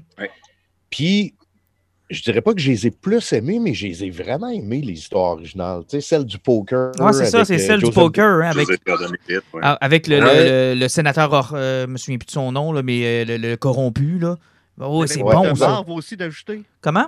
Il y en avait une avec Marv aussi d'ajouter. Oui, il y en a une avec Marv, il y a une petite histoire avec Marv, puis euh, il y avait l'histoire euh, de, de- de- voyons, la, euh, Jessica Alba, son nom de personnage, Nancy. Il y avait une histoire de rajouter aussi avec euh, Nancy qui était Exact. très bonne. Fait, fait que 50% du film avait été écrit, c'était des histoires originales. Puis là, j'ai fait, j'ai aime ces histoires-là. Donc, il n'est pas fini complètement. Il reste encore une couple d'histoires dans Frank Miller pour que, tu sais. Et là, suite à ça, il est arrivé le Master Race que, honnêtement, j'ai j'ai pas aimé. Euh, mais en même temps, je voyais que, oh, il co-scénarise avec Azarello. Puis, oh, en entrevue, il a de l'air, genre, vraiment, genre, comme, on dirait qu'il est mourant, en fait. J'ai fait, OK, c'est ça, c'est comme son dernier contrat de BD, c'est lui qui essaie de revisiter un peu son univers avant de dire bye. Puis, pour vrai, tu sais, je pense que même si on n'aime pas Frank Miller, il- personne ne prend plaisir à voir un homme mourant faire comme ses derniers travaux. On fait pas comme Yes! Il Mhm. en fera plus sais, on voit cette légende-là, genre, comme dé- dépérir. Et là, j'ai vu une entrevue avec lui euh, que là, il a de l'air de se remettre un peu. Et il est en entrevue avec une, une jeune femme journaliste. Puis elle pose des questions comme, pas pour le coincer, mais des questions du moment. Fait que, qu'est-ce que tu penses de la présence des femmes en BD? Qu'est-ce que tu penses de, de- des nouveaux courants? Et tu vois un homme qui les yeux brillants d'étoiles, qui est content de se faire poser ces questions-là, et que là, tout d'un coup, c'est plus la haine qui porte cet homme-là, c'est au contraire un nouveau souffle de Hey, on se fait du fun, puis c'est incroyable, moi j'ai la meilleure job au monde, je fais des comic books. Et là, il sort Golden Child. Et là, j'étais comme moi, j'ai capoté sur Golden Child. Puis je vais vous expliquer pourquoi. j'ai pas j'ai pas capoté dans le sens genre Hey, ça fit pas hein, que Darkseid contrôle Donald Trump. Ben non, ça fit pas que Dark- Darkseid, c'est- comme Thanos. il est capable de détruire des planètes s'il veut. C'est fucking drôle que Darkseid contrôle Donald Trump. C'est ça la blague. C'est que c'est- c'est- il revient au départ comme il faisait avec son, son, son Robocop ou son Dark Knight Returns. C'est de, de mettre de la politique puis de la satire sociale à travers ça, puis de faire comme Chris que c'est épais. Puis il y a plein d'incohérences dans ce BD-là, puis il est comme We don't care. It's paper people. Ces gens-là n'existent pas pour vrai. Batman n'existe pas. Tu peux faire ce que tu veux avec. Tu peux lui donner du 8000 enfants. Puis là, en entrevue, il était avec Tom King puis euh, Sean Gordon Murphy, tantôt que tu, mentionnais, Jean-Nic, que j'adore, que je trouve incroyable. Puis il se faisait demander, genre, tu sais, comme jusque où tu pouvais aller. Puis eux autres ils étaient comme, ouais, ben, tu sais, moi, j'essaie de dealer avec la Bat Family, puis tout. Puis t'as juste Frank Miller, tu sais, qui est un, vieux, mais pas amer, pas genre un vieux blasé, un vieux qui est juste comme content d'être avec ces kids-là sur stage. Puis là, un moment donné, il, il- coupe la, réponse de quelqu'un, puis il fait comme. euh, c'est une fois l'inspecteur Gordon qui dit euh, J'ai une grosse mission pour toi, Batman. Euh, Dis-moi, tu sais, ça, combien ça va coûter Ça va-tu euh, coûter cher Euh, C'est une grosse mission. Puis Batman qui check euh, un peu ses affaires, check son ordi, puis il dit Ouais, ça, ça va coûter extrêmement cher. Ça va me coûter au moins 12 robins. Puis tout le monde sur stage a parti à rire, puis c'est un peu ce- cette distance-là qu'il y a avec le. Puis je comprends là, les, les fans de l'univers qui veulent respecter le canon, puis qui veulent que tout se tienne ensemble, mais faut aussi accepter que c'est pas vrai tout ça. C'est juste des Ben, histoires. Moi, en fait, le, le- le problème que j'avais avec Miller, c'est un peu, puis tu sais, si je le ramène au milieu québécois, c'est un peu le même problème que j'ai avec Claude Meunier. Claude Meunier, c'est un génie. là. Il a fait des affaires qui étaient incroyables. Il y a des affaires qu'il a faites qui se referont plus. Tu sais, la petite vie, il n'y a personne d'autre, je pense, qui va réussir à, à retrouver une idée comme celle-là, puis à avoir un, un- un following comme ils ont eu dans les années 90. Claude Meunier, pour moi, c'est un monument au Québec. Mais Chris, j'ai rien aimé de ce qu'il a fait dans les 20 dernières années. Ça marche plus. Mais, C'est- ça- mais chaud. Hein? Ça, ça marche Mais- plus. Ça, ça ne fonctionne plus. mon- puis Je sais pas pourquoi. Ben, mon point, puis c'est, c'est- je, vais, je vais fermer mon, mon case là-dessus. Ça me dit encore euh, Connection Unstable. Est-ce que c'est bon pour vous? Tout est beau. correct. Tout est beau. OK. Euh, c'est que mon but, c'est pas qu'il est meilleur qu'avant ou que c'est bon ce qu'il écrit ces temps-ci. C'est plus la perspective avec laquelle il faut le voir. Mhm. Puis, si tu vois de la perspective de un Tom King, ben c'est sûr que ça marche pas, Golden Child. C'est pourri, Golden Child. Il n'y a rien qui fonctionne là-dedans.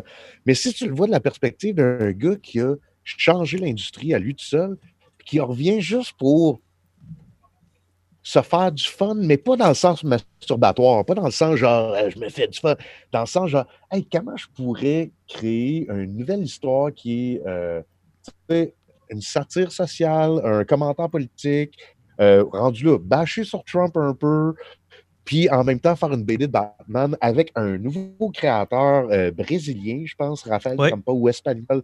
Je pense qu'il est brésilien, hein, c'est ça? Qui est hallucinant, ce gars-là. Puis là, j'étais comme, man, quelle belle réunion de genre un vieux qui donne son, son joyau à un jeune pour parler de notre époque. Si tu le vois à travers cette perspective-là, tout d'un coup, cette BD-là, tu la relis, tu fais comme, Asti que c'est drôle, Asti que c'est bon. Mais c'est sûr que si tu la vois d'un- d'une perspective genre canonique dans ce qui se passe, ben tu rendu là, moi je pense que je ne suis pas euh, le public cible pour ça non plus. Tu sais, moi, le, mariage de Catwoman ou de Batman, ça ça me parle pas. C'est pas ce genre d'histoire-là qui me parle. Je peux comprendre qu'il y a du monde qui s'attache à ces personnages-là puis qui le voit comme un, un espèce de, soap opera en build-up. euh, moi, c'est juste pas mon thrill, c'est pas, pas mon trip, mais j'ai rien contre ça. Mais c'est ça. Fait je pense que si on fait juste switcher un peu notre perspective, on est capable de mieux comprendre puis faire comme Welcome back, Frank. Viens faire ton, ton comic strip quand tu veux, man. Fais ce que tu veux, tu fais pas chier personne d'autre. Euh, si vous aimez pas ça, évidemment, vous l'achetez pas, mais moi, je suis bien content qu'il fasse encore de la BD. Ben, à la limite, c'est mieux ça, qu'il soit encore accueilli, qu'il soit encore permis d'être édité, qu'il soit encore que ce qu'on a réservé au Jack Kirby de ce monde, puis aux, euh, aux autres grands créateurs des années 60, 70, à qui on a montré à la porte, puis qui étaient même plus le bienvenu dans le building, qui avait aidé à mettre sur pied. là, là. Il y a eu des histoires disgracieuses là, dans le monde du comic. Ouais, malheureusement, beaucoup trop. Là. Jack Kirby, je pense que c'est le, le pire, euh, Mm. le pire exemple parmi toutes. Mais même, tu sais, ce qui est arrivé à Alan Moore, c'est terrible. Puis moi, ce qui m'attriste le plus, c'est de voir des vieux qui sont rendus blasés puis qui ont le cœur brisé par ce médium-là. Fait que de voir un gars qui a probablement survécu le cancer, mais aussi qui a passé à travers sa haine envers le monde, qui veut juste faire de la BD pour le fun avec des jeunes, je trouve ça fucking badass. Puis d'ailleurs, c'est euh, c'est pas excusé, mais un peu pour euh, Holy Terror. Mhm. Tu sais, il a clairement expliqué en entrevue, genre, tu sais, comme, je te donne une mauvaise place quand j'ai fait cette BD-là, puis aujourd'hui, je la referai plus, tu sais. Euh, c'est c'est une BD qui est raciste, une BD qui, qui est quasiment encouragé la haine euh, qu'on qu'on a envers les musulmans, puis envers, tu sais, il met ça tellement à large, là. Fait que je trouve juste ça cool de voir, tu sais, comme, OK, non, Frank, Frank is back, puis il peut avoir son terrain de jeu, puis moi, moi, je vais tout le temps acheter ses BD, puis là, il veut faire un prequel avec Sin City, que c'est un western. C'est l'origine de Sin City en western. Puis pour vrai, mon rêve, là, ça serait que Raphaël Grampa l'illustre en noir et blanc dans le style un peu de Frank Miller. Ça serait malade. Wow. Ça serait incroyable. Ah, Ça, je pense qu'il y aurait un public pour ça. Parce que s'il y a un univers, je pense, qui, qui est resté le même, même avec les ajouts, c'est probablement celui de Sin City. Même si les derniers étaient peut-être un peu moins forts, je- ne considère pas qu'il a scrappé cet univers-là. Tu sais, je, je considère pas qu'il y en a un de mauvais. là. C'est Non, ça, que... Oui, excuse, je voulais pas te couper. Vas-y, j'en ai. Ben, pas de problème. Ben, parce que, en fait, je trouve ça tellement intéressant, tout ce que tu as amené sur Frank Miller. Je trouve pas que ça pardonne les mauvaises histoires qu'il a faites sur Batman. Puis, moi, c'est pas une question d'aimer le personnage non. Je me dis, s'il y avait quelque chose à raconter, puis s'il voulait créer ce gars-là, pourquoi il est allé se camper dans Batman encore? J'aurais préféré qu'il fasse une série, comme à côté, qui crée des nouveaux personnages. Par contre, je suis d'accord avec toi 200%, là, avec Raphaël Grampa, un, un prequel à Sin City. Je voudrais voir ça. Je suis comme bien déçu que ce gars-là soit, sais, il a porté des comics sur son dos, là, puis il a été un précurseur qui défonce des portes. Puis, tu sais, ses convictions politiques, là, il était là à l'époque, puis ils sont encore aujourd'hui. C'est rien que là, on, on sent qu'ils sont encore semi-importantes, mais il ça, ça se lit moins bien avec du Batman, mettons. Puis j'aurais aimé ça qu'il fasse quelque chose d'autre, qui n'utilise pas Batman pour raconter ça, qui n'utilise pas un super-héros qui raconte l'histoire.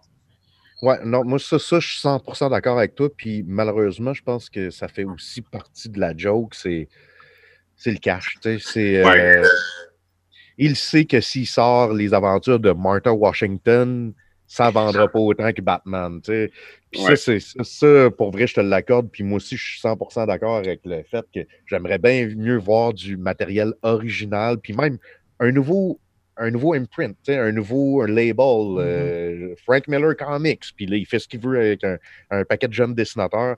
Je serais plus intéressé à voir ça que de le revoir ben, un peu ce que Joe. Dans le carré de sable. Un peu ce que Joe Hill est en train de faire chez DC, en fait. Il s'est ouvert carrément une section, un, mini label à travers, euh, à travers DC. Puis c'est quand même intéressant ce qui sort là-dessus.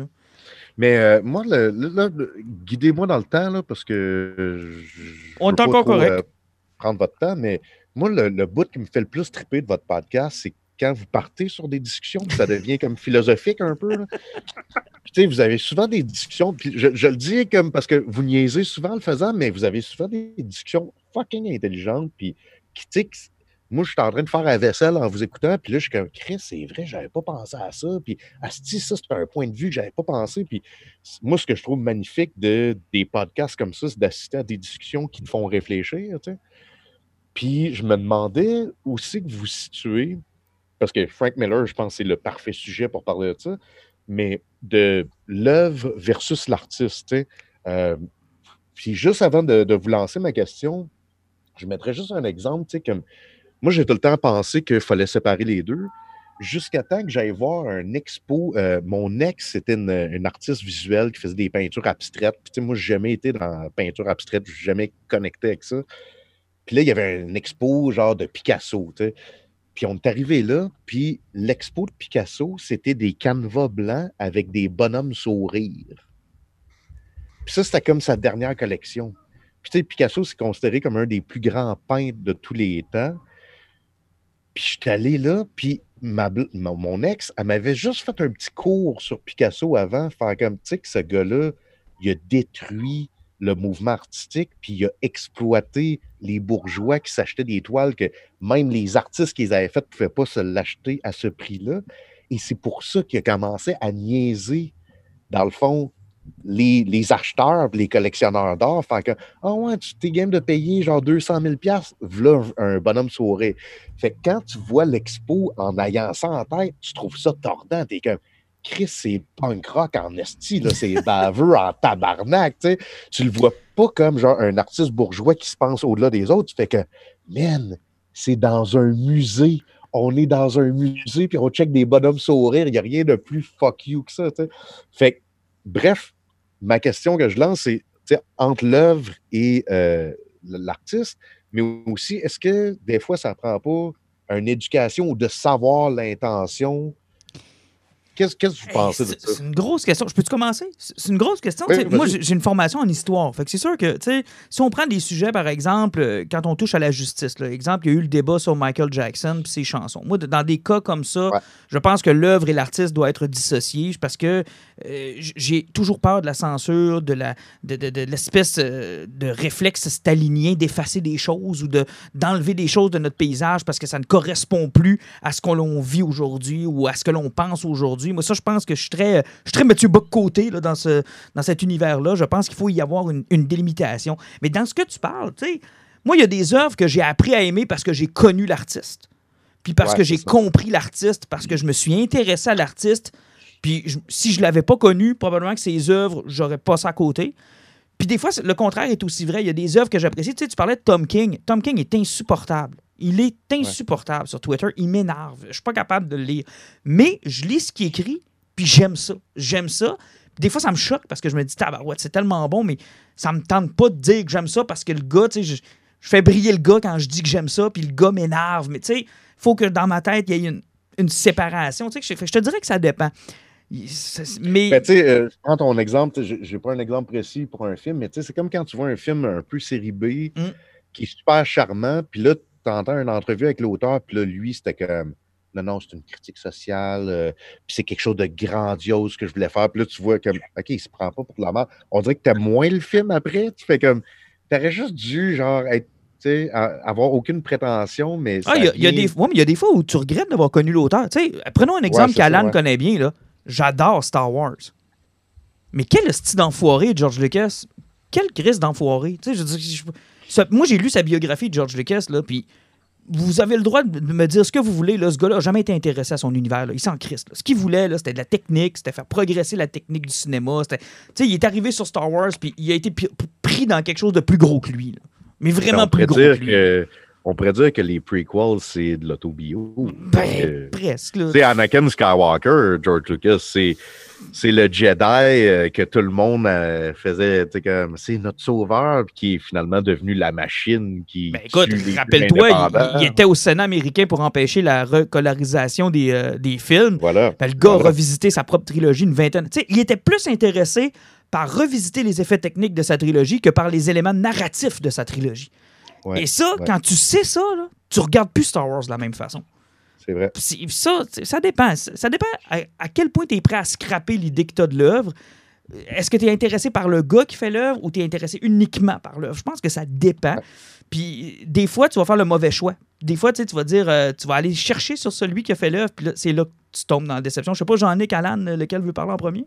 Ben, je vais y aller. Moi, personnellement, euh, ça fait un bout de temps que j'ai dissocié chemin l'artiste de l'œuvre parce qu'à une certaine époque, j'étais à peu près comme Jean-Nic et j'écouvrais quelqu'un, je voulais passer à travers de tout ce qu'il faisait, puis je m'intéressais de tout ce qu'il fait, euh, puis tout ce qu'il écrivait, puis je voulais passer à travers de tout. Maintenant, je suis plus quelqu'un qui regarde le backstory, je regarde ce qui est écrit derrière, puis je m'intéresse plus à l'histoire que la personne qui va travailler dessus. Et euh, puis aussi, il y a un problème. Justement, comme Martin parlait de Tom King tantôt, j'adore ce qu'il écrit, Sauf que je le lisais aussi sur, euh, sur Twitter.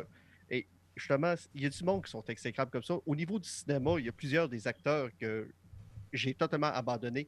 Euh, Joaquin Phoenix, c'est quelqu'un que je méprise. Je ne suis même pas capable de regarder un seul film où il apparaît une seconde dedans, tellement que je déteste la personne qui il est. je ne suis pas toujours capable de, de les détacher parce que il y a du monde qui ont des opinions.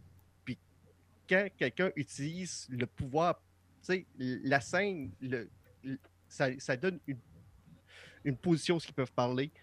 Puis quand ils en profitent trop, on dirait que ça vient me chercher parce que le gars, il lâche sa job pour essayer de passer un message. Puis moi, c'est pas ce que je recherche en quelqu'un. Mais en même temps, Alan, t'es pas d'accord que ça peut être l'inverse, tout, genre de un œuvre que tu fais comme c'est correct, c'est ordinaire, mais là, quand tu découvres l'auteur, tu fais que il est donc bien cool. Lui, genre, il a direct la bonne attitude, puis genre, t'as l'impression qu'il te parle directement, puis qu'il a fait ça euh, d'une place d'amour, puis de, tu sais. Ça, fait que ah, finalement, je l'aimais pas tant ce film-là, mais je l'ai réécouté, puis je, le trouve cool. Le film, c'est pas là, c'est parce que la personne va s'intéresser à son art. Moi, je parle plutôt de quelqu'un qui va avoir une opinion. On, l'a vécu euh, pas mal les dernières années euh, aux Oscars, où ce que le monde parlait même plus de leur film qui se présentait là-bas. Il parlait plutôt de la politique américaine puis qu'est-ce qui se passait. Euh, ça, ça m'a fait détacher de la, personne parce qu'il ne représente plus son métier, puis qu'est-ce que son œuvre. Mais, euh, Mais tu as des artistes que l'œuvre est, intrinsèquement liée à, un message politique aussi. Tu sais, Shine Murphy et le meilleur exemple. Shine Murphy va toujours avoir de la politique américaine et surtout beaucoup de religion parce que lui, la religion catholique, c'est important de la présenter dans chacune de ses œuvres. Puis il sait comment la présenter. Puis tu sais, c'est un gars, à cause de ses opinions un petit peu plus de droite, il a fallu qu'il lâche Twitter à cause de ça, tellement qu'il s'est fait ramasser. Parce que quand il y a eu le Black Lives Matter, lui, il a bâché sur le monde qui détruisait des comic shops et qui détruisait tout ce qu'il y avait dans les villes. Puis à cause de ça, ben, il s'est fait placarder d'un coin. C'est, ça, c'est l'époque dans laquelle on vit qui est, qui est pour moi qui est horrible. C'est que, tu sais, moi, je, je, crois sincèrement que euh, ça n'existe pas quelqu'un qui est à droite ou à gauche. On a toutes des opinions, mais on dirait que la société nous force à prendre un camp. Mais je me rappelle quand j'étais un peu plus jeune, j'avais un chum extrêmement de droite. Moi, j'étais vraiment plus de gauche. Chris, on, on pognait des bières ensemble, puis on jasait toute la soirée, puis on se disait Ah, moi, je suis pas d'accord avec ça. Ah, toi, tu penses ça, ça, ça, ça. Puis c'était des discussions qu'on créait. Puis ça, on dirait que cette nuance-là de genre, même si tu penses pas pareil comme moi, on peut jaser quand même. Tu sais, je suis sûr que Sean Murphy, si il était dans un Comic Con avec genre un auteur noir, il ferait pas comme fuck you avec Black Lives Matter. Évidemment que non, il ferait comme sûrement qu'il supporterait la cause, mais qu'il ferait comme moi, ce qui m'énerve, c'est telle, telle, telle affaire. Il y aurait plein de nuances. Tu sais. Ben, on est, dans, on, on est à une époque, c'est pas. Moi, le problème que j'ai, c'est pas tant qu'on. Tu l'as bien décrit. On allait prendre des bières pour jaser. Aujourd'hui, avec Ouais. les algorithmes, je ne suis ami ou je ne me fais proposer du contenu avec lequel je suis d'accord tout le temps. Je ne suis presque plus jamais confronté à des choses que j'aime pas ou que je. Et ça, je trouve ça dur dans le monde du comic, là, d'aller découvrir des nouvelles affaires, même dans le monde des, arts en général. de découvrir de la. L'exemple parfait pour moi, c'est la musique. Parce que je suis pas un mélomane. Je suis quelqu'un qui va écouter de la musique si je l'entends à la radio, si je puis Je vais accrocher sur des choses. Mais depuis que Spotify, depuis que les Apple Music, depuis que les radios comme. Je découvre plus rien en musique, puis je mets pas le temps d'en découvrir parce que c'est pas quelque chose qui me passionne à 100 Avant ça, là, j'entendais toutes sortes de choses. Maintenant, là, on me pousse des affaires. On me pousse des Ouais. affaires. Puis les opinions, ça marche comme ça aussi. On me pousse des opinions. Si j'ai le malheur de dire, d'aimer un article qui, qui pense d'une certaine façon, on va me pousser des articles toujours dans le même sens. Tout le temps, tout le temps, tout le temps, tout le temps, tout le temps. Puis, tu sais, il y a des gens qui sont assez brillants pour aller chercher l'information, aller se diversifier, euh, comprendre l'important. Tu sais, moi, j'ai des auditeurs là, qui me disent Hey, moi, je t'écoute, là, puis euh, j'écoute juste votre poste. Puis ma première réaction, c'est toujours Hé, monsieur, faites pas ça. Faites pas ça. Vous, avez juste notre version. Vous. Écoutez- aussi, écoutez le- ailleurs. il y a aussi la- la- la- tu sais, l'idée de texter un message plutôt que de le dire en personne. Mm. Tu sais, euh, Des on- responsabilités. exact. On niaisait sur Frank Miller tantôt, mais imaginez que on, on avait un peu moins de contact, puis que moi, je fais juste écrire tu sais, sur le Facebook des injustes, genre, c'est que c'est de la merde comment vous parlez de Frank Miller. Je peux vous le dire de même, mais vous catchez mon sourire, vous catchez mon. Ouais. Tu sais, que je suis en train de vouloir faire une discussion avec vous autres plutôt que de vous accuser de quelque chose. Ça, tu ne le sens pas par texto, tu ne sais pas ça. Euh, tu sais, genre. euh, En tout cas, puis je pense Mais que c'est ça, on perd beaucoup de Jake, je veux juste faire une parenthèse parce qu'il y a quelque chose qui me frappe. Moi, il y a une phrase qui m'avait, qui m'a toujours marqué. Puis là, vous allez rire de moi, mais c'est pas grave, je vais vous permettre de le faire. C'est dans Jurassic Park. Dans Jurassic Park, à un moment donné, Malcolm, qui représente un peu le, le théoricien du chaos, dit à John Hammond, qui vient de créer des dinosaures sur son île, il dit Vous êtes sur les épaules de géants qui ont travaillé des années et des années à perfectionner la génétique. Vous, vous avez vu ça, vous avez trouvé ça beau, vous vous êtes pas posé de questions, c'était disponible, vous l'avez fait, vous n'aviez pas la discipline pour le faire. Moi, je travaille dans les médias, Jake, ça fait 10 ans. J'ai acquis une discipline que je pense que, qui est nécessaire quand tu as un large auditoire de comment tu dois t'exprimer, sur quel sujet tu dois le faire, sur comment tu dois le faire. Parce que tout est bon à dire, dépendamment comment tu le fais. Je deal avec des commentaires à journée longue. Mais aujourd'hui, tout le monde est devenu un animateur de radio Ouais. avec les médias sociaux. Ouais. Mais personne n'a acquis la discipline pour être comme ça. Là. Alors, ce que tu expliques, là, recevoir un message, là, j'en reçois des messages et j'ai appris avec le temps comment les gérer. Mais quand tu es Ouais. nouveau, tu es un adolescent de 17, 18, 19 ans, tu es ces médias sociaux, tu t'es parti un podcast, tu reçois un message, ça vient de scraper ta journée, tu pas acquis la discipline. t'as- Hey, Il y a du monde qui arrive sur Internet là, avec autant d'auditoires que moi en 10 ans. là. C'est gigantesque pour eux autres. Là.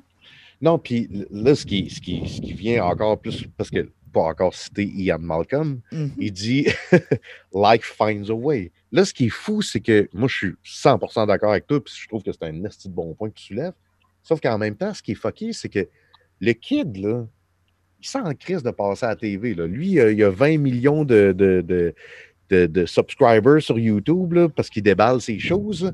Lui, c'est dans ce monde-là qu'il vit. Fait quand même que nous autres, les vieux, on y dirait, ça te prend de l'expérience, il faut que tu gardes un recul avec les commentaires. Lui, il nous check, puis il est comme, quoi?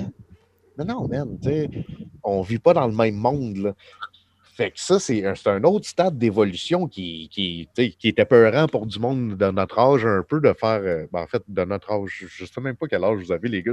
J'imagine que vous avez entre 30 et 40. C'est-tu correct? C'est correct. Tout le monde est Ding, correct. ding, ding. Ding, Je ding, suis un peu plus vieux que ça, moi. Oh, il y a Alan qui est, qui est notre personne âgée dans le groupe. Ouais. Ouais, mais Alan, t'as l'air d'avoir 15 ans de moins que moi, fait que fuck you. euh. En en fait, j'en ai 41. Mais, mais j'en ai, Non, je, serais- moi, je serais curieux de t'entendre parce que toi, tu as étudié en cinéma, euh, si je me trompe pas. Là. J'ai étudié en littérature. En littérature, pourquoi je me mêle tout le temps? C'est parce que t'aimes tellement En le cinéma. je, vais, je vais reprendre ta, ta- ta phrase de tantôt. Tu disais, tu sais, moi, j'ai un background d'histoire, moi, j'ai un background de littérature. Puis quand on parle de, de faire une cédure entre un artiste et son œuvre, c'est comme, ben, tu sais, quand tu es au cégep à l'université, c'est ce qui te rentre dans la tête. Quand, quand tu lis du Camus, quand il écrit je, c'est pas Camus qui parle. C'est la première chose qu'on t'enseigne, donc c'est important. Mais après, quand tu passes autant de temps à lire, à, consommer, oui, tu tombes dans la tête de l'auteur, oui, tu vas lire, tu vas, aller. Tu c'est comme, il faut qu'à la base, on coupe le cordon pour te dire, quand tu es en train de lire quelque chose, dissocie l'auteur, le créateur de ce que tu es en train de voir. C'est la première chose qu'il faut que tu apprennes. Après, tu viens la réconcilier. Puis ça, je trouve que c'est. Parce que, tu sais, on, on le fait aujourd'hui, mais on oublie la première étape qu'il faut que tu l'enlèves. L'œuvre doit vivre par elle-même, puis après, tu la réconcilies avec son créateur. Dans le fond, ce que tu me dis, c'est que les, que les deux sont possibles. Dans le fond, c'est si tu n'apprends pas à couper, ben, tu, vas, tu vas être emprisonné tout le temps à tout connaître sur chaque chose que tu lis, alors que tu veux être capable de passer d'un livre à l'autre. Il faut toujours qu'une œuvre vive par elle-même, sans son créateur, il faut toujours que par la suite, tu viennes y ramener son créateur. Et là, après ça, tu en penseras ce que tu veux, mais là, tu vas avoir tous les éléments. Il faut pas que tu sois empoisonné par connaître le créateur à la base. Il faut pas non plus que tu aies l'attitude universitaire de penser que l'œuvre ne vit que par elle-même et euh, elle est née de rien puis qu'elle n'est pas, euh, elle pas été pensée par quelqu'un, elle- n'est pas en train de faire des liens avec autre chose. Et là-dessus, je veux dire, mettons, moi, je suis un gros fan de Polanski puis de Woody Allen. Je le sais, mettons que c'est des cinéastes qui sont genre, je pardonnerai pas ce qu'ils ont fait ou non dans leur vie personnelle. Par contre, j'enlève rien à leur art et à, à ce qu'ils projettent avec ça. Là. Mais- c'est comme curieux ce que tu dis là, parce que je me rappelle que quand je me suis fait tatouer l'art de Jake, la première chose qu'on s'est dit les trois, c'est j'espère sincèrement que le gars sera jamais pogné dans une histoire de, de pédo, ben, d'agresseur, ou de, tu sais, de, de Hey, tueur imagine. en série, ou de. Ouais, parce que, tu sais, après ça, faut tu que l'as. tu sois clean. Tu sais, il faut que tu sois clean pour le reste de tes jours, man, parce que. tu- Hey man, imagine. mais c'est- mais c'est l'exemple ultime où je me dis tu sais il faut que tu, faut que tu le sépares. Tu sais moi je te connais c'est correct j'ai ce plus là mais il faut il faudra pas le jour où mettons qu'il il arrive quelque chose que je, que, que je me rampe avec la rampe à fromage de la jambe. Il faut que l'œuvre faut que le dessin vive pareil tu sais. Je veux dire t'es positionné où mettons Ah, sur, euh, sur Michael Jackson? Genre- faut-tu que ça joue encore ou? Excusez, là, là, là je, je fais une parenthèse parce que je trouve l'image trop drôle là, de genre Martin qui vient de faire son tatou, puis genre le lendemain, scandale. Jake, pédophile. on a retrouvé deux Ah, jeunes filles dans euh, son garde-robe Fuck! Tu- tueur, nécrophile. euh, C'est que, Martin, que- si jamais ça arrive, tu vas porter le reste de ta vie à porter des sandales et des bons genoux. Ah oui, des beaux c'est ça. ou la rampe à fromage Ça me tente pas la rampe. Moi, juste m'acheter des bas hauts, là. J- Jean-Luc, Jean-Luc, tu dis que tu sais, il faut réussir à dissocier, mettons, le gars qui a écrit l'œuvre de l'œuvre. Mais qu'est-ce que tu penses de lui, monsieur Georges R. R. Martin? Tu sais, Y a-tu un scandale sur lui dernièrement? ben non, c'est parce que Jean-Luc adore Game of Thrones. Il a peut-être moins aimé la fin de la huitième saison, mais Ouais. puis qu'attends, est-ce que tu entends le sixième livre? C'est, en fait, c'est tout simple ce que je pense de Game of Thrones. C'est une œuvre vraiment, vraiment cool. C'est super bien écrit. La série télé est tout aussi cool. La série télé a commencé à chuter quand il n'y avait plus le matériel écrit pour venir backer les épisodes. George Martin, euh, il sent. Je pense qu'il aime ça, Game of Thrones, autant que tout le monde qui l'ont lu et qui, qui l'ont écouté. Mais en même temps, je pense que ce gars-là a été rattrapé par son œuvre il a écrit bien des affaires, George Martin, puis je te prêterai là, trucs de science-fiction qu'il a écrit là, v'là 40 ans, quand, quand lui il était relevant puis là, puis c'était ça qu'il voulait faire, puis c'est vraiment bon. Puis Hey. Game of Thrones aussi, mais je veux dire, tu sais, Game of Thrones, là, il était rendu vieux quand il a commencé ça, puis là, il s'est ramassé comme obligé à Ouais. terminer une série de fiction Mm. que pour lui, là, c'était pas son... On y a comme mis ça à la tête, c'est ton projet de vie. C'était pas nécessairement son projet de vie, puis lui, il a passé d'un auteur de science-fiction qui gagnait bien sa vie à une super rockstar à Ouais. genre 60 Mais euh, j'ai une question pour vous autres, les boys, là. Puis c'est intéressant, là. Quelle est l'œuvre que vous adorez du créateur que vous haïssez le plus? Tu sais, je vous ai, je vous ai livré le mien tantôt, là. Moi, j'adore Star Wars et je déteste George Lucas. Je me considère comme étant comme avoir été violé par ce gars-là, là, on s'entend. là. Je, déteste ce gars-là. J'ai lu sa biographie pour l'haïr encore plus. Là. Mais je suis pas capable d'haïr Star Wars. Je jamais Star Wars. Si je vous demandais, y a-tu un, exemple, vous autres, de ça? D'une œuvre que vous adorez, que c'est votre œuvre préférée, mais, mais quel enculé ou quel. Ça pourrait être une femme aussi, là, euh, peu importe. Là. Puis vous dites, ah non, ça, c'était des enculés. Je peux pas croire que j'aime l'œuvre, mais c'est comme ça. Ben, J'en ai qu'en nommé deux bons tantôt. tu sais, euh, je pense que Woody Allen puis euh, Polanski. Polanski. Tu sais, moi, Woody Allen, c'est quand j'ai découvert ça, j'étais quand même jeune.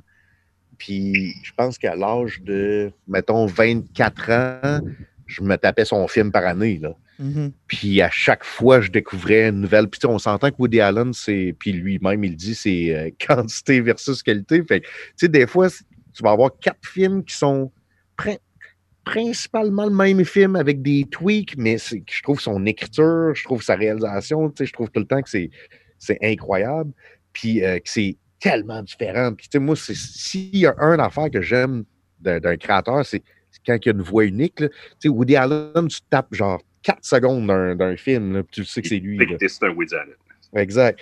Euh, mais juste avant, euh, puis, puis je veux vraiment que Alan puis Jean-Nic répondent à la question, mais pour en revenir à Game of Thrones, parce que j'ai vraiment flashé sur quoi, ça m'a fait penser euh, à Scott Pilgrim, euh, ce que Brian Lee O'Malley a vécu. Lui, quand il a fini le premier volume, le deuxième était on the way, puis il s'est fait signer un film par Edgar Wright, qui, Hey. qui était à l'époque, tu sais, puis qui, qui, qui est un extrêmement bon réalisateur, mais même à l'époque, il avait fait ses preuves avec Shaun of the Dead, Hot Mhm. Fuzz, puis tout ça. Puis là, tu sais, il se ramasse à finalement son œuvre, elle y appartient plus. Puis la finale, elle s'est écrite en parallèle de sa BD à lui et le film. Puis je pense que George Martin, c'est ça qu'il est en train de vivre, c'est que là, il est pogné avec l'espèce de conflit de bon, ben, la série télé a fait dans les grosses lignes ce que je voulais faire, mais c'est pas de même que je veux écrire. Mais quelle, quelle tragédie, quel drame en tant que créateur de faire que tu te fais voler ton bébé, puis là, il y a le spotlight à la TV, mais tu l'as pas encore mis au monde, là, tu sais, tu, tu l'as pas fini. Un bébé Quand- détesté Quand avant il de naître. quand, quand George Martin parle, parce que tu sais, c'est arrivé beaucoup dans le passé qu'il voulait adapter son œuvre, puis il a toujours dit non. Puis quand il a dit oui, puis ça a été documenté, tu sais, il explique en entrevue, quand euh, Benoît et Weiss sont arrivés, ils ont dit ben, nous autres, on pense que ça doit aller là, on doit faire ça, puis ça va, ça va se régler comme ça. Il a comme fait, oui, vous avez compris c'est quoi les lignes. C'est exactement ce que dit Jake. Il s'est ramassé piégé. là. Il a- genre, il savait que Jon Snow, mettons, devait revenir à la vie éventuellement, mais lui, il voulait pas le faire revenir comme ça. C'était pas supposé avoir les impacts que ça a. Tu sais, il savait comment ça allait finir avec les grandes lignes, mais du moment que le matériel était plus écrit, ils ont pris des raccourcis. Ils ont fait des histoires qui n'ont pas de Ces, deux- ces deux gars-là, ils ont beaucoup trop de hate pour rien. Ben, Ces deux gars-là, ils ont essayé de faire un show TV badass Ouais, avec exact. leur, avec leur connaissance. Puis avec le budget qu'il y avait. Mais ce qu'il ne faut pas oublier, c'est que quand un- le plus gros que tu as un budget, le moins tu as de liberté. oui. Fait que, imagine le conseil qu'il y avait pour chaque petite décision que là, tu fais un compromis, tu fais un compromis là, tu fais un compromis là. Mais là, Aria, on l'aime. On veut la placer là. Puis là, OK, ben là, Aria avait pas rapport, mais là, finalement, le- l'acteur, il y a un contrat de telle affaire. Puis là, tu sais, Ouais. que- fait que, faut arrêter de- de- de- d'envoyer du hate en- envers ces deux gars-là. Ces deux gars-là voulaient juste faire un show badass. Puis pour vrai, pour des gens qui n'ont jamais lu les romans, puis qui se sont tapés Game of Thrones one shot, eux autres, ils ont trippé à la fin parce qu'ils sont pas au courant de tout le build-up. ils voient que ça switch de ton un peu, mais c'est comme des films. Le Mm. troisième acte, des fois, ça switch de ton, puis ils font comme Bon, c'est devenu du heroic fantasy, puis c'est bien correct. Alan, Ouais. si, si j'y allais avec ton, ton exemple. Moi, je vais tomber justement, ça va tomber en parallèle avec les gros budgets. Je vais y aller dans le beaucoup plus simpliste. Quand j'étais à la fin de mon adolescence, Michael Bay avait la cote. Qu'on prenne les premiers Bad Boys, qu'on prenne Armageddon. Euh, il était au début de sa carrière, ses plans de caméra, sa façon qu'il tournait, ça fonctionnait bien. Et ses séquences d'action, il était dans le technique. Si on Bad Boys 2, quand il est au, je pense qu'il est en Colombie, puis qu'il va avec son placé avec le Humvee, il descend une colline, puis il détruit un village au grand complet. Il n'y a pas de CGI là-dedans. Le gars avait des visions de grandeur, il y avait des plans de caméra qui fonctionnaient. OK, pour ses humains ses dialogues, c'était de la shit pareil, mais au niveau de l'action, il était crissement dedans. À un moment donné, on a fait, man, on a 250 millions, tu fais des transformeurs, tout est en CGI. Il a viré fou et son côté perfectionniste a sorti et quel trou de cul qu'il est devenu? Mais t'aimes encore son œuvre. Euh, plus après Transformer 3. Mais euh, tout ce qui était avant, il en a donné, Trois. Il y en a, il en fait a donné trois. T'es fucking généreux, man. Tu en as donné trois quand même. Jean-Nic, Ah, euh, J'ai fait de ma part. Jean-Nic, l'œuvre euh, que t'aimes, mais que là, pas capable du créateur. Jake Dion.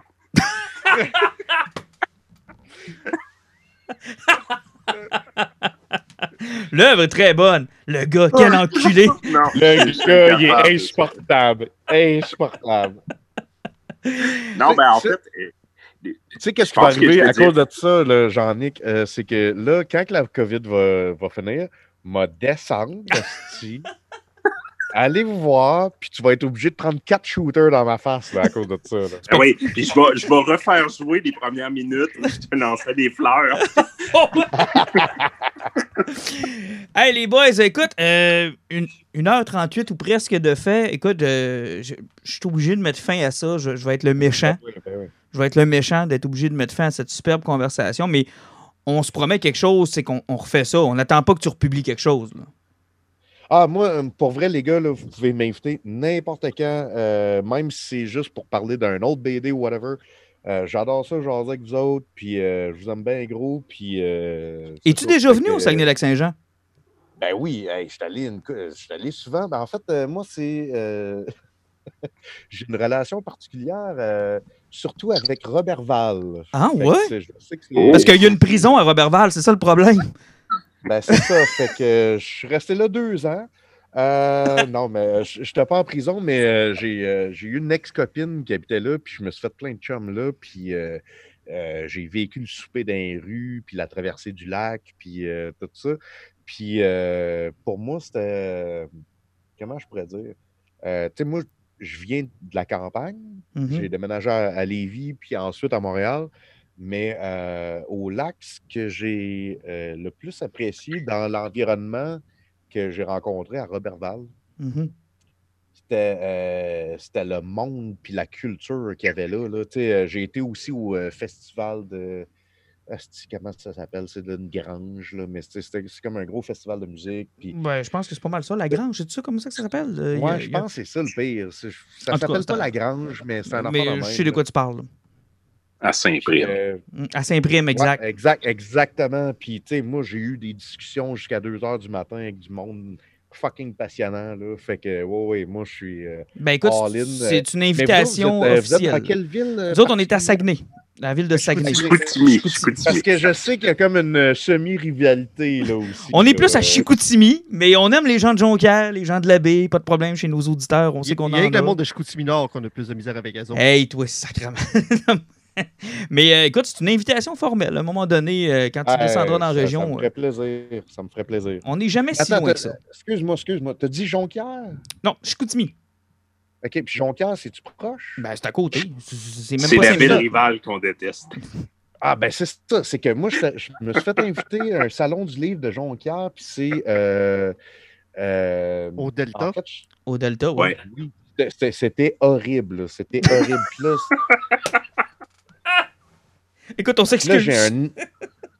Puis là, tu, tu peux l'éditer out, ça, là, mais euh, j'ai, euh, j'ai un chum, puis là, ça me fait chier. J'ai un blanc, puis c'est un gars que j'aime full en plus, là, le gars de, de, de Fun Jouer Jeu, là, avec euh, Joël Euh, Martel. puis, euh, euh, Sébastien Sébastien Bouchard? Sébastien Bouchard, et tabarnak. Ben, Chris, il a su que j'étais au Salon du Livre, puis il a fait M'en viens de chercher. Puis il est venu me chercher On est allé d'un bar, il y avait une soirée d'impro, on a viré une brosse ensemble, puis il est venu me reporter à l'hôtel. Wow! Fait que, euh, non, non, c'est ça. C'est Ah, c'est un auditeur, Sébastien, on le salue, là, je sais qu'il nous écoute. Ben oui, que- c'est ça. Je m'excuse, Seb. euh, J'ai comme eu un blanc, mais c'est à cause de l'alcool. Ben écoute, on va, va réunir tout ce monde-là, mais que tu redescendes. Là. On, va, on va se Ah, faire de quoi, là? tellement ça, les gars. Les gars, pour vrai, je vous dois une bière, un shot, ce que vous voulez. euh, je peux vous signer les boules, ça me tente. euh, Écoute, pas de Euh, problème, ben, on se fait quoi, c'est sûr. Yes. Écoute, Jake, euh, Ben- je te laisse aller. Merci beaucoup, tu as été extrêmement généreux. Merci beaucoup. On merci a- beaucoup. c'est- Ça a vraiment Ben, été euh, merci à sympathique. vous autres, les gars. Puis euh, félicitations Cool, on- encore une fois pour la bande dessinée. Puis euh, ça sort le 11 novembre. Puis euh, je t'assure que tous les auditeurs des Injustes vont avoir leur copie. Sinon, euh, ils n'ont plus le droit de nous écouter. C'est c'est officiel. C'est fini. Merci, les gars. Puis, euh, ben, on, on en refait ça bientôt. C'est bon, salut À Jake. bientôt. euh, Salut. Bye. Bye. Ok, dou. Fait que bonne fin de soirée. Bonne fin de soirée. Là, c'est ça. Je me demandais si on